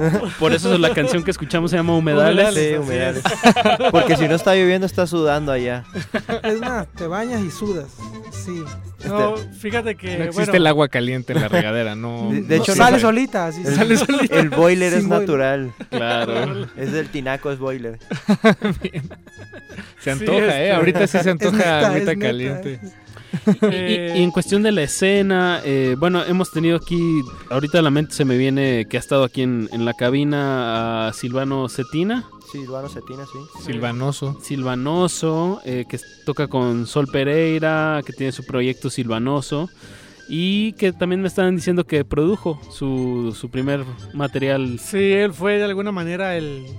Como bien lo decía Paco hace, hace un rato fuera del aire, como que el que nos dio el empujoncito, ¿no? Porque si bien es cierto que Chamín y yo en un inicio sí habíamos planteado el hecho de en algún día grabar un disco, materializar es lo que estábamos haciendo como dueto en, en un material discográfico, eh, también de alguna manera no, no, no estamos como que tan convencidos, ¿no? Ujú. Y en una plática en su momento que hubo con Silvano, pues él como que él dijo, es que esto hay que materializarlo ya, ¿no? Hay que hacerle un disco, darle es- forma y que, que sea un proyecto real, ¿no? Porque está sucediendo ahorita, ¿no? Bueno, de algún- eh, sí. ¿para qué esperarse, no? Así es. Y sí, definitivamente, pues le- le- el- sí le agradecemos mucho eh, eso, ¿no? Esa que nos haya de alguna manera obsequiado también su, su talento, ¿no? Porque definitivamente es un gran, gran productor y gran músico. Sí, porque algo que pecamos los que nos dedicamos a la música es que queremos sacar un pro- producto así ya majestuoso, con todas las los este ya parejito, perfecto, ¿no? Sí, la obra maestra. Ajá, entonces muchos músicos nos quedamos ahí en ese en esa búsqueda y nunca se materializa, ¿no? Y él nos dijo, ¿saben qué? Es que hay que tomar esa actitud de hacerlo ya, hay que hacerlo y, y eso creo que nos ayudó mucho para poder hacerlo con, con él, sobre todo. ¿no? También eh, creo que es sano verlo, eh, ve- ver estas producciones, tal vez no como las obras maestras del siglo XXI que se quedan pa- para siempre, para toda la humanidad. Es decir, más bien eh, como una manera de registro de lo que está ocurriendo ahorita, ¿no? Y es bueno y sano tenerlo, aunque eh, más bien más vale generarlo a quedarse con las ganas y sin el registro, ¿no? Claro, y manera. fíjate que este disco, por ejemplo, no es perfecto, pues, o sea, porque nosotros no somos perfectos ni estamos cerca de serlo, ¿no? Entonces, no nos clavamos tanto en eso de que, ah, la 20 mil tomas y todo esto que tiene que salir así pulcrísimo y todo, porque realmente nosotros estamos todavía en ese proceso también, ¿no? Claro. De, de- de aprendizaje y de, de experiencia y lo que, lo que tienen los músicos ya profesionales, ¿no? Qué, qué bueno, también creo que está el estigma, ¿no? De que la música ahora con la digitalización tiene que La- ser perfecta, la ¿no? postproducción, Sí, ¿no? entonces todo está así súper exacto que, que pierde el- esa parte humana también, Claro. ¿no? Entonces creo que es bueno a veces que la música tenga de cierta forma errores, porque en realidad mm, yo no los veo como errores, ¿no? Exacto. Y es como parte de, ¿no? Claro, es como si vieras un cuadro y dices, ah, ese pincelazo no va ahí. Y pues, ¿quién es uno para decir que ese pincelazo va ahí Y, o no? y otro, por ejemplo, otro motivo de este, del primer disco que es en dúo, que dijimos, ok, somos dos y pu- pu- pudimos haber tomado el tiempo de hacer tres guitarras en, en una zona, cuatro y meterle teclados y cuanta cosa y resulta que escuchas el disco y cuando escuchas en vivo va a ser otra cosa que no Claro. está en ese disco, ¿no? Entonces va a sonar totalmente diferente y tú esperabas un producto y No, mejor, escuchas otro en vivo. mejor ¿no? ser más fieles a lo que hay a la mano y a la vez eso es, eso es como dices, es lo que te permite perfeccionarlo más, ¿no? Si son esos elementos con los que estás jugando, ¿no? Aparte que es como dejar una huella de, ok, así tocábamos en esa época. Así, Así era, era, sí, así somos. así era. y- Registro, bien lo dijiste, Exactamente. Y hay que mejorar, claro que sí, ¿no? Pero a partir de eso. Porque nos quedamos en que, ah, quiero ser siempre perfecto y nunca lo voy a tener esa referencia. Exacto. Pues qué bueno que se animaron, que el buen Silvanoso les dio un, un empujoncito. Y por cierto, y conectándolo muy bien, eh, si mal no recuerdo, Silvanoso nos platicó que su papá era el guitarrista de los Siete Modernistas, Ah, sí. banda de... Bueno, ahorita nos dicen más sobre esa movida, que también, eh, pues que uno de sus máximos exponentes fue Chicoche, que también ahí el papá de Silvanoso era el guitarrista. Eh, ¿cómo, ¿Cómo se le dice a esta movida tropical tabasqueña? Fíjate Sí, que- Debe tener ahí un... O como le dicen allá en Tabasco. A mí, a mí se me hacía que todas estas bandas eran como que la versión tropical de los Doors. Ándale. Así como que esa onda, ¿no? Era como que Aparte todos... como que traían esa actitud, ¿no? Las y ese puertas modo de vida tropicales. aparte. Sí, ¿no? completamente. Sí. Y hablando un poquito de los músicos, saludos a, a Gabo Lastra que nos estaba escuchando y nos mandó un poquito de, de, de los audios que, que estaba. Registrando. Y es uno de los grandes músicos de Tabasco que, que radican aquí en el DF y que trabajan con muchos Ah, artistas, bien. ¿no? Y este... Y bueno, sí, son referentes de los siete modernistas, Chicoche. Sí, fue, bueno, hasta donde yo hasta donde yo sé, de hecho fue como una etapa de mucha música tropical, ¿no? Allá en, en esa zona del país, ¿no? En el ochentas. sureste, en los ochentas. Y este, que igual, según sé, muchos de ellos iniciaron tocando rock precisamente. Todo viene Muchos rock. de ellos. Igual hay que hacer una, un- una referencia de que esa música tropical no es la que suena hoy en día, es... Se ha, es- se ha es- desvirtuado. Ajá, o sea, es, es, digamos, tenía un grado de dificultad y una instrumentalidad diferente, ¿no? A la Sí. que hoy en día podemos encontrar, ¿no? Sí, creo que, que el sonido de Chicoche, bueno, hablando de lo malo, ¿no? Como que se pervirtió un poco ahorita. Que ya, que allá no se conoce como música tropical, ahí es chunchaca. Chunchaca, le- Comúnmente le dicen Ah, chunchaca. Así ya, se le llama. Eso, eso Es- era lo que quería oír. Así como, ¿cómo le dicen? Pues Chunchaca, es como ¿no? una onomatopeya, ¿no? Bueno, como Parece, me parece. imagino. El sonido, ¿no? Chunchaca, chunchaca. sí, sí, sí, sí, sí. como- Pero pues muchísimo sabor y que ustedes pues lo están adoptan esta raíz rockera como ellos en su época, pero a la vez ustedes lo llevan a, pues algo más de sus de sus gustos, de, lo que quieren ustedes expresar. Y que pues lo están haciendo muy bien. Hay que recordar a, la audiencia que esta música, como está ahorita usted escuchándola a través de estas frecuencias, se grabó en vivo, pero pues siempre lo mejor es irlo a ver y a disfrutar en vivo. Y para eso pues mañana van a estar en el Pizza Jazz, ahí en la colonia Portales, el jueves en el 5. Así es, que está en el centro, en Motolínea, ahí vamos a estar presentándonos. Eso. Y- Y el domingo, El sábado. sábado. El sábado vamos a estar a las 2 de la tarde en la Casa del Lago Uy. del Bosque de Chapultepec. No, pues Para y que- mencionar que el viernes vamos a estar visitando la ciudad de Pachuca. Pachuca, Hidalgo. Ahí el en Chetaco. el Chetaco. Ahí vamos a La estar. gente que nos logra escuchar a- hasta Pachuca y Pues ahí la estamos. gente que a viaje. Y a el domingo, perdón, el domingo No, pues mucha vamos a actividad. finalizar esta gira en un lugar de la Condesa. Que aquí, bueno, cabe invitar a la gente a que se acerque a nuestras redes sociales para que ahí se vayan enterando dónde andamos, dónde nos estamos presentando. ¿Cómo los encontramos en Eh, perdón, eh, eh, voy a dejar aquí un, un punto Una suspensivo. pausa, ok. Nada más tenemos que desenlazarnos de nuestra hermana frecuencia, el 860 de la amplitud modulada.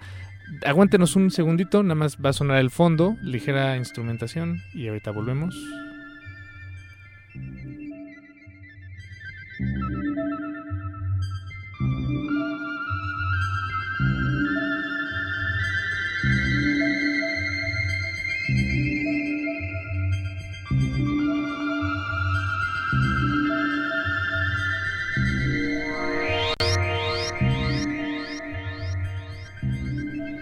Lo prometido es deuda y les dije que iba a ser una breve, brevísima pausa. Este, ahora sí, seguimos con Chaco. Ahora sí concluimos la gira. Ahora sí, eh, donde nos quedamos, sus Eh, redes sociales. Sí, bueno, nos pueden buscar como Chaco Project, tanto en el fanpage, en Twitter y en Instagram, arroba Chaco Project. Eh, tenemos nuestro canal de YouTube igual como Chaco Project, todo de corrido. Y, y nos pueden buscar en soundcloud.com diagonal Chaco Project y ahí pueden descargar estos tres temas grabados en vivo en los estudios noviembre de aquí de la Ciudad de México, una sesión en vivo que, que hicimos. ¿Dónde están eso, esos estudios, eh, El- Chamín? Por cierto, Ah. les, re- están, les recomendamos ver los videos en YouTube. Sí, están muy bien están- producidos. y sí, se ve bien padre el estudio, pero nunca lo había escuchado. ¿Noviembre? Y se los recomendamos, es unos estudios padrísimos, súper cómodos, de los músicos se van a sentir como en su casa. ¿En, en dónde está? ¿En qué Eh, está sobre insurgentes, casi a la salida de Querétaro, ya casi a Querétaro. Ah, al norte. Hacia Ya, el norte. Indios sí, Verdes. Sí, sí, exactamente. Ok. Sí, eran, eran unos este, estudios muy viejitos, con una disquera y hacían los discos ahí todo. En Discos gas, creo los que- Ajá, 70 o algo discos así. gas. Y Órale, este, suena muy bien ese y- lugar, ¿eh? Y se, lo, se estuvo eh, así desolado por mucho tiempo, abandonado. Y unos chicos, Luis y Lo- Emilio, lo reanimaron. Lo reanimaron y para arriba ahorita están... Eso. Saludos a ellos, por cierto. Saludos. Saludos. Además tienen, está muy bien equipado. Eh, bueno, en esos videos se puede apreciar que ustedes estaban muy bien Sí, muy equipados, bien. bien, bien surtidos, bien consentidos, con Tienen instrumentos muy de buenos calidad. juguetes. Sí, Sí. exactamente. De eso se trata un buen estudio, que sea como un buen parque de diversiones. Pa- para los niños y las niñas.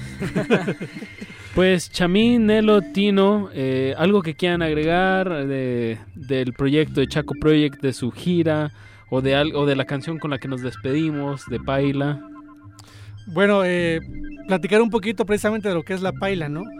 Eh, ahí en el, en, en el estado de Tabasco, en Villahermosa, en estos últimos años eh, han llegado a radicar muchos cubanos y ellos tienen una especie de, de híbrido de percusiones que consiste eh, como que en el set de batería común que conocemos, pero que también incluye timbales y congas, o cosas sí, así. sí he visto eso, Entonces wow. ellos le llaman paila. Y por eso nosotros decidimos titular es- a este tema Paila, ¿no? En relación a eso. Y eh, bueno, no sé qué más quieran agregar aquí mis, Me mis acordé, compas. digo, como exponente, digo, que me ha tocado verlo en vivo eh, de, de Colombia, están los Piraña con sus timbales Ah, sí, como sí, si sí. fueran toms y de aquí de. México, este Carlos y Casa con unos, to- Con con unos- unos bongos. Con unos bongos, exactamente. Pues, pues hasta en su momento Kinky, ¿no? Usaba así Ándale. una onda de que el baterista estaba parado y... Tocando parado. Aunque él sí tenía una batería completa y... Este, Pero como- tocaba parado. Sí, Ajá, sí. Pero sí era algo parecido, ¿eh? O como en los 80 que se puso se pusieron de moda los rototoms en lugar de en lugar de Ándale. toms, ¿no? Sí, Ándale. bueno, variaciones digamos de, de sonidos para el para el mismo propósito, Para el, para el ritmo. para y- el para el redoble.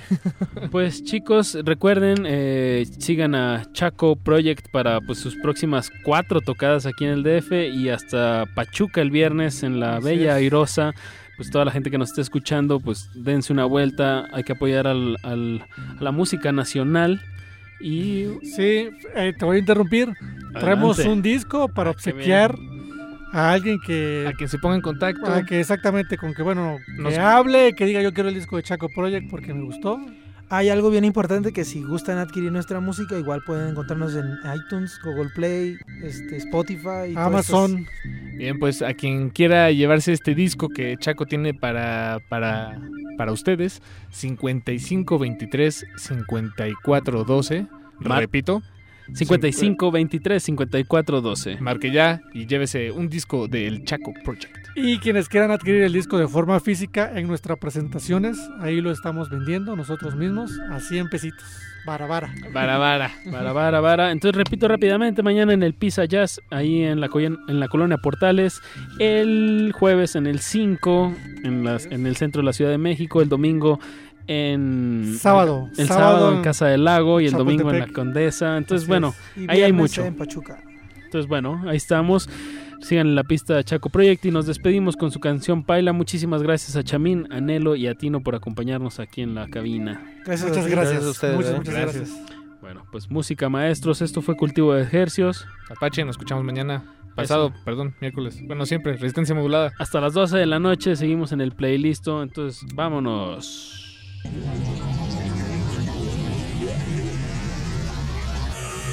Cultivo de ejercicios.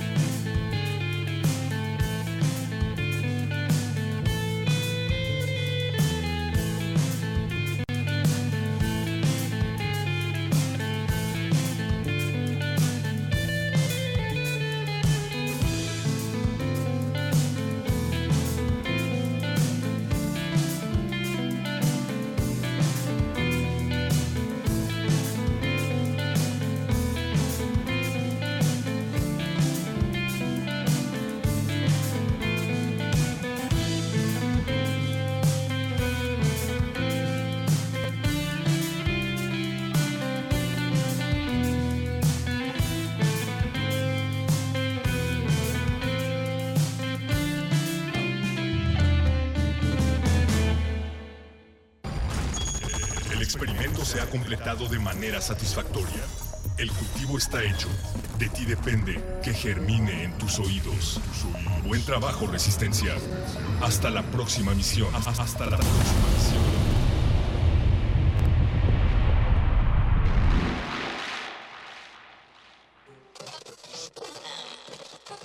No sabemos lo que se va a escuchar, pero tenemos los oídos bien abiertos. Amplía tu mundo musical. Demos play. Play, play, play, play, play, play, listo.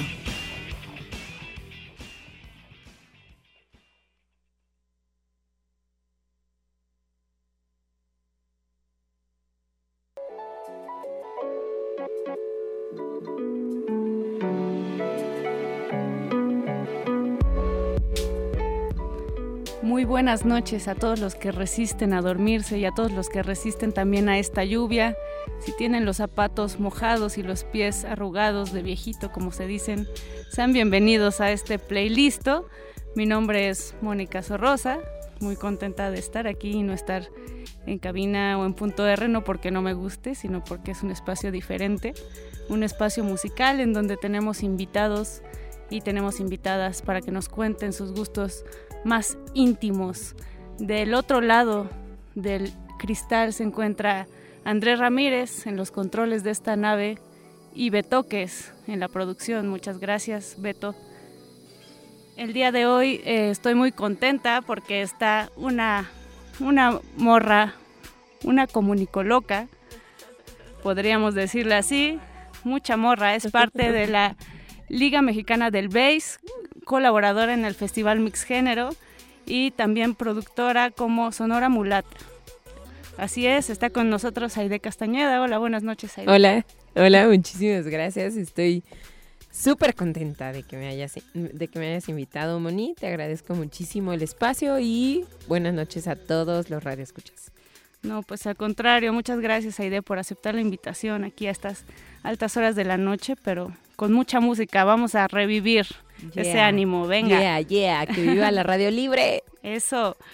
Eh, Saide, pues estaba pensando cuando te invité em, cómo comenzar esta entrevista porque haces un buen de cosas y algunas tienen mucha relación y algunas son como aparentemente desconexas, pero al final siempre hay un nodo que las une. Eh, me gustaría comenzar platicando acerca de algo que creo que es muy íntimo, que a pesar de que se hace día a día, eh, pues resulta, todas las personas que yo he conocido lo hacen con un motivo muy especial y no estoy hablando de hacer el amor o algo así, estoy hablando de andar en bici, porque pues tú eres parte del colectivo Muchas Morras, cuéntanos qué, qué es este es. colectivo, qué hacen. Bueno, antes, eh, primero, para empezar, Claro. eh, un abrazo enorme a todas las muchamorras que están súper cabronas. Ale Medina, eh, Plumas, Maya, eh, Malini, eh, Eva, Eva, que tiene una lesión ahorita durísima en el, en, en el homóplato. Bu- Bueno, son mujeres que están totalmente decididas en tomar la calle como una territorialidad, ¿sabes? Es algo donde mm, andar en bici es definitivamente un estilo de vida, pero también una posición política, una, po- una posición social, ¿no? Y muchísimo más siendo mujeres. Es tomar el espacio porque podemos, porque lo hacemos, porque tenemos el valor eh, y la necesidad de transportarnos en dos ruedas a través de una megápoli como lo puede ser la Ciudad de México y definitivamente estamos convencidas que es un vehículo totalmente real y tangible para empoderar a las mujeres en la Ciudad de México. ¿Tú desde cuándo empezaste a utilizar la bici como medio de transporte, Saide? Mm. Yo tengo siete años usando la bicicleta y como cuatro años seguidos, consecutivos, ya de no bajarme para nada. Me ha pasado de todo, ¿no? He Como ahorita, Como por ahorita ejemplo. traigo un esguince en el tobillo derecho. Gracias a Vale, a, a Irina, a Julio que está acá. Porque me han ido a ver a la casa, mi mamá, mi hermana, las amo, porque si no, no, de verdad que no lo lograría. Soy súper inquieta y de pronto me tuve que quedar eh, parada por esta semana y la que sigue, justo en la víspera de lo que comentabas al principio que era el mic género, ya vamos a contar un poquito más adelante de qué se trata este show. Pero bueno, principalmente es que ahorita estoy deliciada. ¿Qué haces entrevistando a la lisiada, Mónica?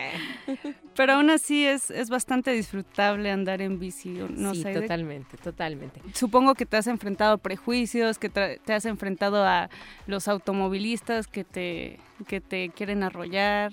Ajá.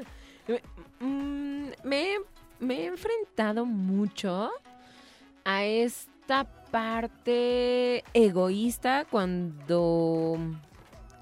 Porque me, ha tocado como ciclista también, ¿no? También los ciclistas somos bastante imprudentes. Pero me ha tocado enfrentarme muchísimo a este prejuicio de los automovilistas contra los ciclistas, donde parece que somos un estorbo en lugar de una solución. Y muchos hombres y mujeres que estamos en la Ciudad de México hemos elegido esta, es- este medio de transporte porque definitivamente es muchísimo más eficiente, ¿no?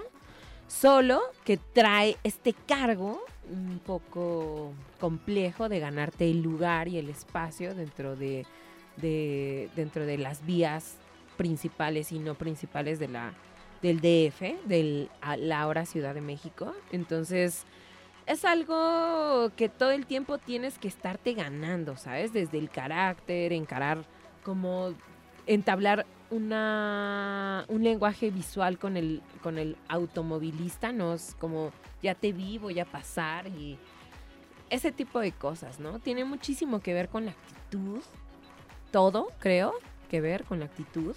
Y también con el goce, ¿no? De sentir esa sensación de libertad al final de cuentas. Sí, definitivamente, ¿no? Un- la bicicleta está a ustedes que les encanta la ciencia y todo lo explican con ella y que se regodean en todo este tipo de resultados científicos, es eh, un gran promotor de la excitocina. Entonces, a la gente que tiene depresión, principalmente, ¿no?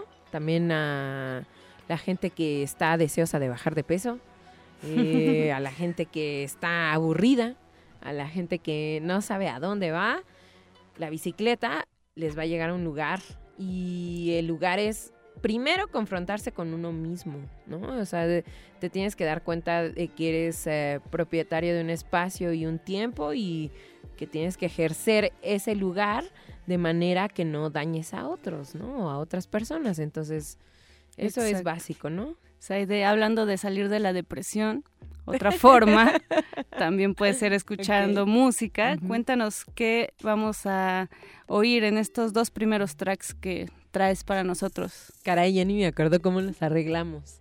Este, pero me parece Lola, que... me parece. Ah, pa- pues miren, vamos a empezar con una rola que me gusta muchísimo. Es una morra que se llama Maluca y tiene una rola que se llama Lola.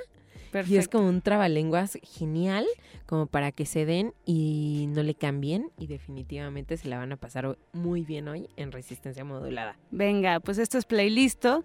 Estamos aquí con Saide Castañeda de el colectivo mexicano, la Liga Mexicana del Bass. ¡A huevo! Muchas morras y colaboradora en el festival Mix Género. No le cambian. Esto es Resistencia Modulada. Playlisto. Presentamos a ustedes Indonga.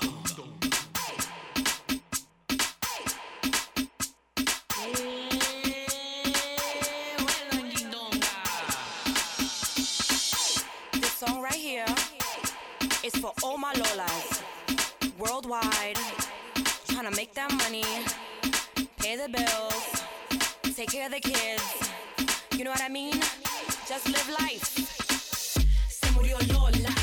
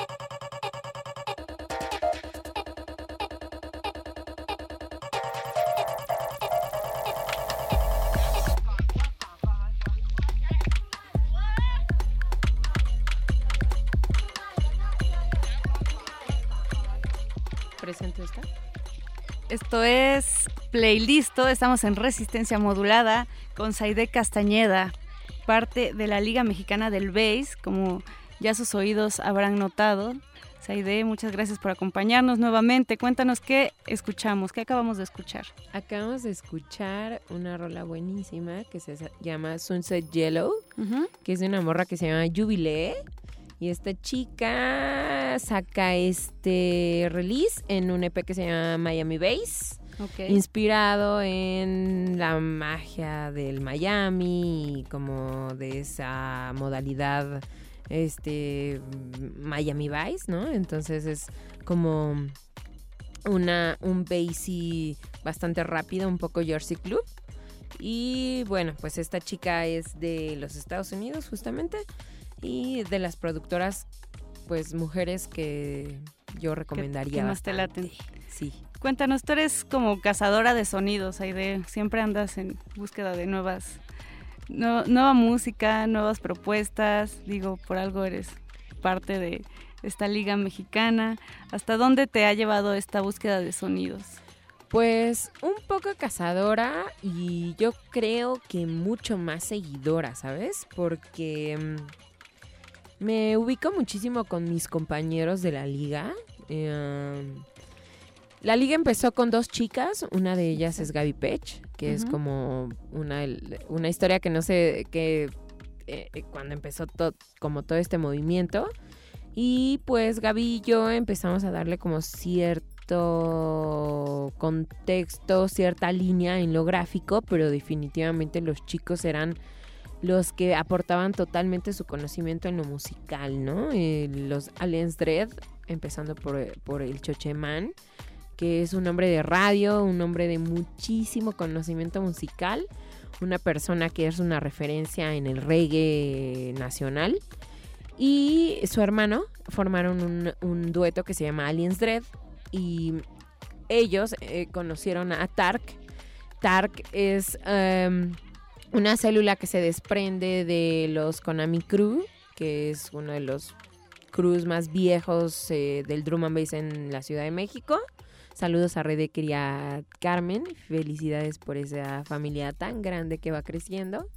Y eh, ellos empezaron a hacer este tipo como de movimientos muchísimo más al bass, drum and bass. Y entonces Tark empieza a hacer esta onda con el dubstep se va a vivir a Aguascalientes y conoce a otro compa, hacen algo que se llama Dubstep MX y de Dubstep MX empezamos a emerger como Liga Mexicana del Bass porque nos dimos de cuenta que no solamente nos gustaba el, dubs- el dubstep, ¿no? En mi caso traigo una influencia súper arraigada del sonidero mexicano.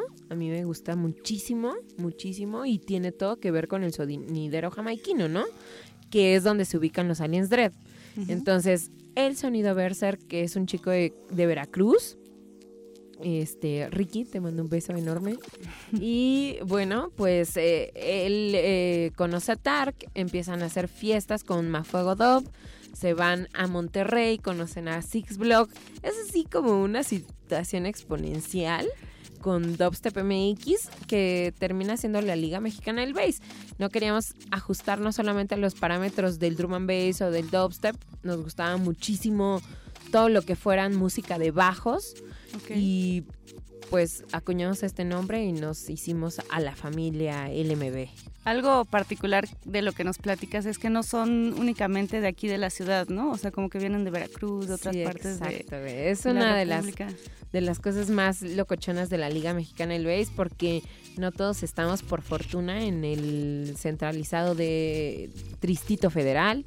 este en- nos acoplamos a, a los espacios y tiempos de cada uno de ellos. Dub Soul System, que él es de Chilpancingo, pero ahora está en Guadalajara. Yel Ram Selecta, que este vato es de Tijuana y es uno de los productores más prolíferos que tiene ahorita, sin temor a equivocarme, eh, Tijuana. Eh, el sonido Berserk, que es miembro fundador de la Liga Mexicana del Base, pero Sí, que ha también en Playlisto también, por también cierto. está en playlist que con su sello personal que es el Tentos Turbo con- junto a Mafuego Dove y Progress Selecta que son en la parte del puerto de Veracruz este vato está súper metido con el juke, el footwork, el Jersey Club, ¿no? Pero sus inicios, y me acuerdo perfectamente, que fueron con el Tropical, em- empezó haciendo Mumba Soul. Y bueno, eh, después eh, viene eh, Motake, que es un chico que hace un live act. Motita, te quiero mucho. este, vamos a poner Thinking My Life, bichi. Entonces, este, eh, este vato empezó así como a pegarse muchísimo a la liga. Es un vato que tiene un live. También los Aliens Dread son un live act. Traen todos sus aparatitos, todas sus herramientas y es un live set de Cumbia Dub, lo que hace Motec, el señor de Tula, le llamamos. Eh, hay gente en el visual, Ock, que ha sido uno de los ilustradores más prolíferos de la LMB. Eh, Arak, Justo, justo eso te iba a preguntar, eh, Zaida, que eh, ir a ver a alguno de los participantes de la Liga Mexicana del Base es como algo audiovisual, ¿no? Porque siempre intentan eh, incluir esta parte, ya sea de proyección o algunos fotógrafos, por ejemplo, tuvieron hace poco una fiesta en donde Así estuvo Ape. eh, Eh, es Eva Aranda, Eva es una chica. Bueno, esto es como una parte que estoy retomando un poquito más personal.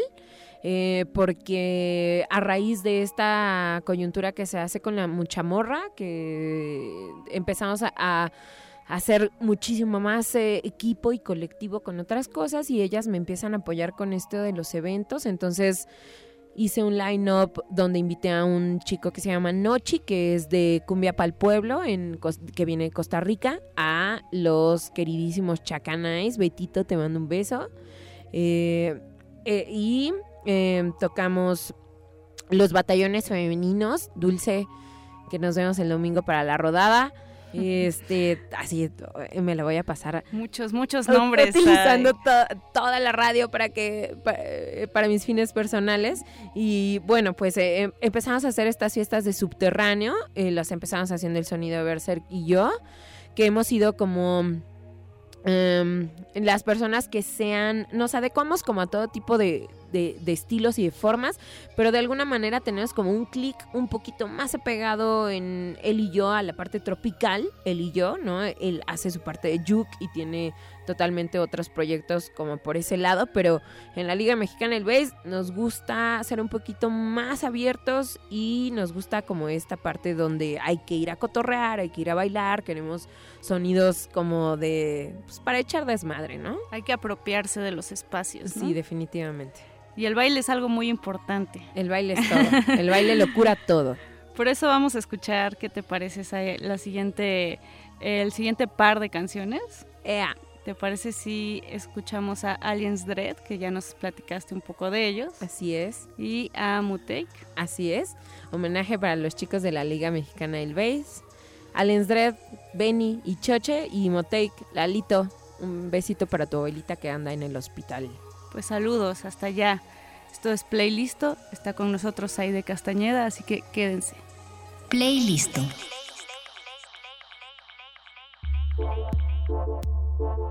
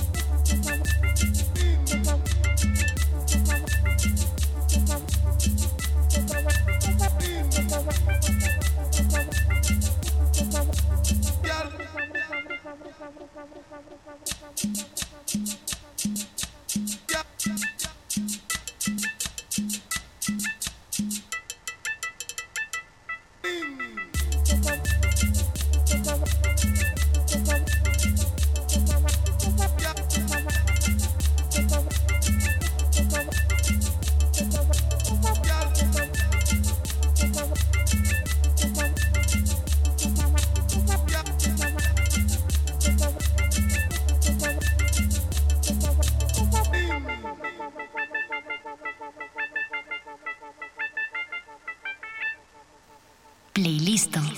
Well, exotic now. You know now, since somebody. Well, now. Now and it's into my eyes. Well, exotic now. You know now,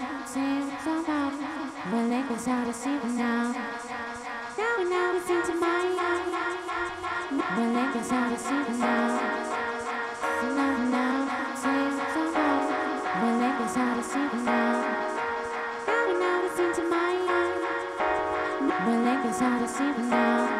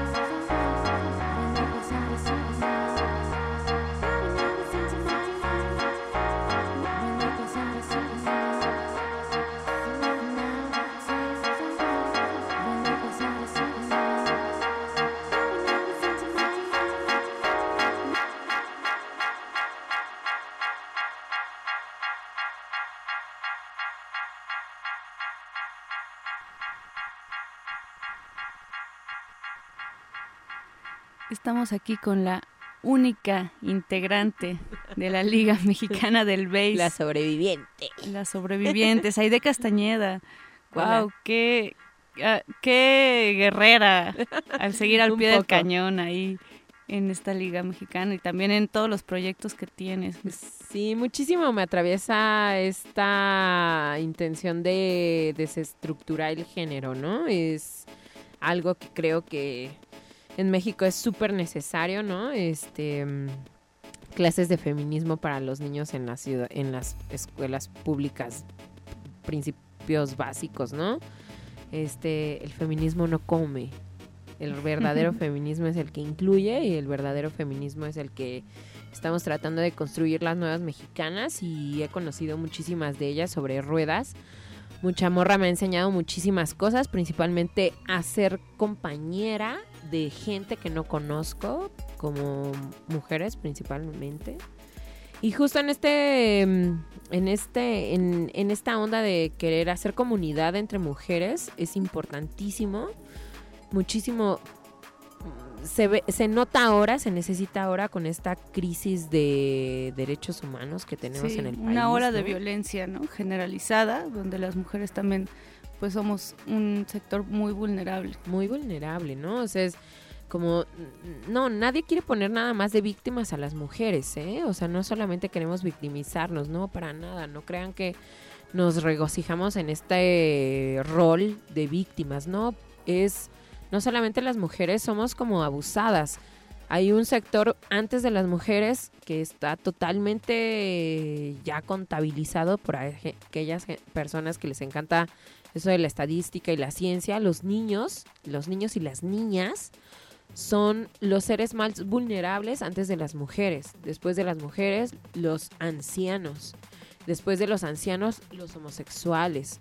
Después de los homosexuales, los transgéneros, ¿no? Estas personas que se han vuelto totalmente un bastión de resistencia a este sistema totalmente patriarca y a este so- sistema totalmente sesgado a una sola visión, ¿no? Entonces, justo en este tenor estamos llamando, em, justo me, eh, Moni ah, comentaba hace rato, ¿no? De tu participación en Mic Género, que es este festival de cine que trata de incluir a través de, de proyecciones audiovisuales, pues todo esto de lo que estás hablando, ¿no? todo lo que es. eh, la otredad, ¿no? Lo que no cabe en una visión unilateral. Cuéntanos, Aide, ¿cómo participas en, en este... eh, en este en esta muestra. festival muestra, sí, es una muestra internacional de cine con, per- con perspectiva de género que tiene totalmente una finalidad eh, social y en ello me, me uno al equipo eh, desde hace dos años. Es- este año me toca hacer el, eh, un, un trabajo que no había hecho y que la verdad me pareció bastante complejo al principio y ahora como que me voy adaptando. Soy la coordinadora de todos los voluntarios de la muestra. Entonces es una ardua labor, es una ardua labor de convencimiento. Tengo primero que creérmela para poder transmitirlo.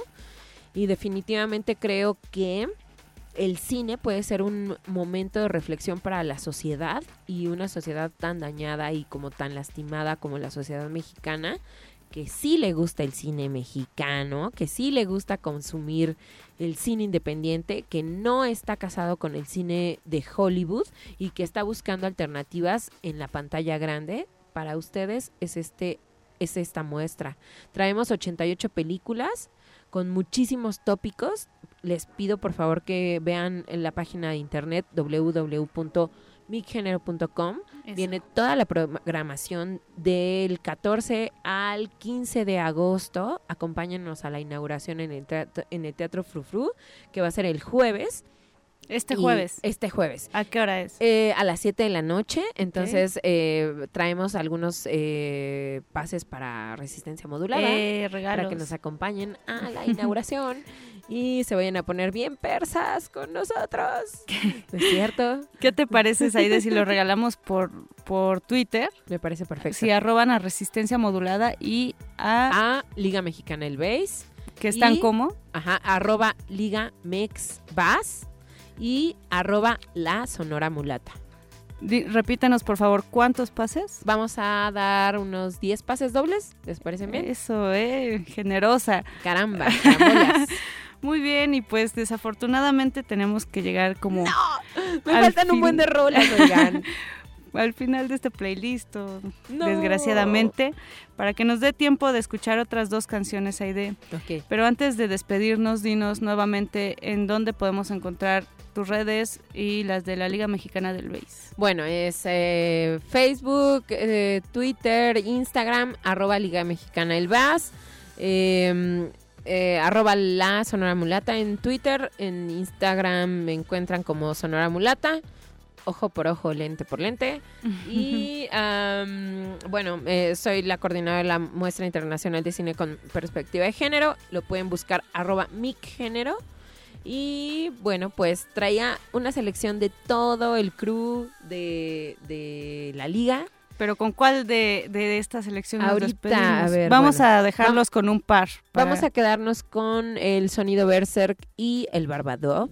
Que es una Eh, de mis- Barbadov, me Ajá, encanta. Me encanta. Esa rola es Coconut. Está lindísima. Hacen una mezcla de, del Youth Footwork que hace muy bien Ricky.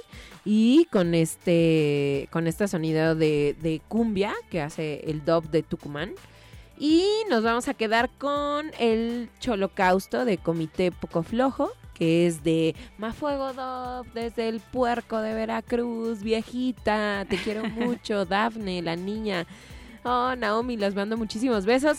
Vamos a tener acá a Pedromo, que es el que canta sobre esta pista de, de, de Mafuego Dove y Dub Soul System, que nos está escuchando desde Guadalajara. Y bueno, pues eh, vamos a cerrar entonces con broche de oro para que escuchen a Pedro Mo. Va a estar en muchas, en varias fechas en la Ciudad de México. Es un chico Venga. que viene desde Perú.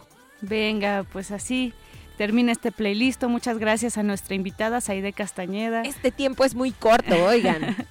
Mujer guerrera y amante de la bicicleta.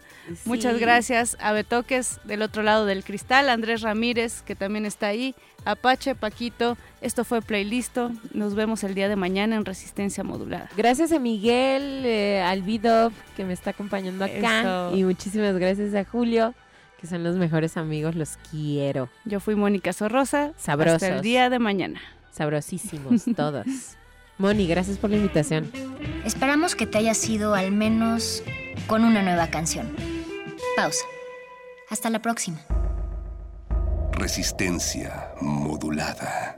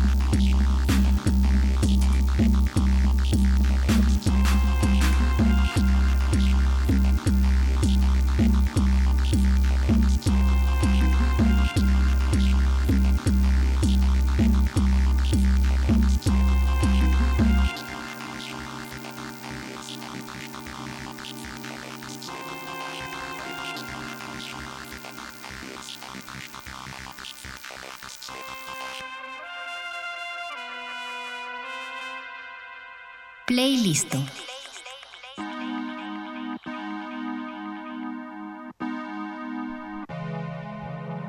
Uy, encaminados al holocausto, rodillas con callos ídolos de plástico. Encaminados al holocausto, rodillas con callos ídolos de plástico. Encaminados al holocausto, rodillas con callos. De la psiqui. Sacrificio visto hizo que me identifique. Antisistema no me terapete hippie. Si no lujo como usted porque no me puse el chip Ni me gané de que de meterme los Mickey La plaquita de Quickie, fantasías de whisky Ticket para discoteca, coche, noche de pique. Más, pasa la buena cuando el techo esté libre. Crece las generaciones, tenemos mutantes. Cementerio de petróleo con putas y diamantes. Olvido cómo se madre, solo quieren implantes. En cualquier parte del globo se trafican infantes. Es clave, esclavizarte arte Pero es más fácil cuando pones de tu parte el vendarte. Arde el el me guía Zapato tiene hambre, quiere caer policía Anarquía, desobediencia subía. Y las esquinas cortinas de la burguesía sonría. Mientras se lleva la plusvalía de Mesías y el decía se podría ver María Ya ponte al día, de la malherida. Compañía, solo es la toxina. Asesina en complot de la cual se encontró. Quiere mover tu robot de la sagrada monarquía. Son prisioneros en la cárcel de la mente.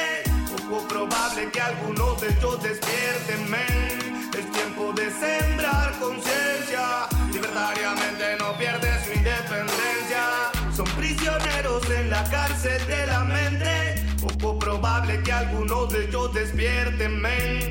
Es tiempo de sembrar conciencia. Libertariamente no pierdes su Ese comité no se calla, si existe muralla se raya. Los límites no te los pone la ya. Naya Bingy burning fire, boom, Babylon te falla. Sin etiqueta de pie en la batalla, pero contra quién tú, tú. Mira bien y verás la verdad. Las personas son las que deciden entre el bien y el mal. Y lo que sus manos harán y sus puños desharán. La vida no tiene la culpa de la mala utilidad que les dan a las plantas, animales y seres iguales que tú y yo. El humano es Resistencia Modulada es una coproducción del Fondo Internacional para la Promoción de la Cultura de la UNESCO y Radio UNAM.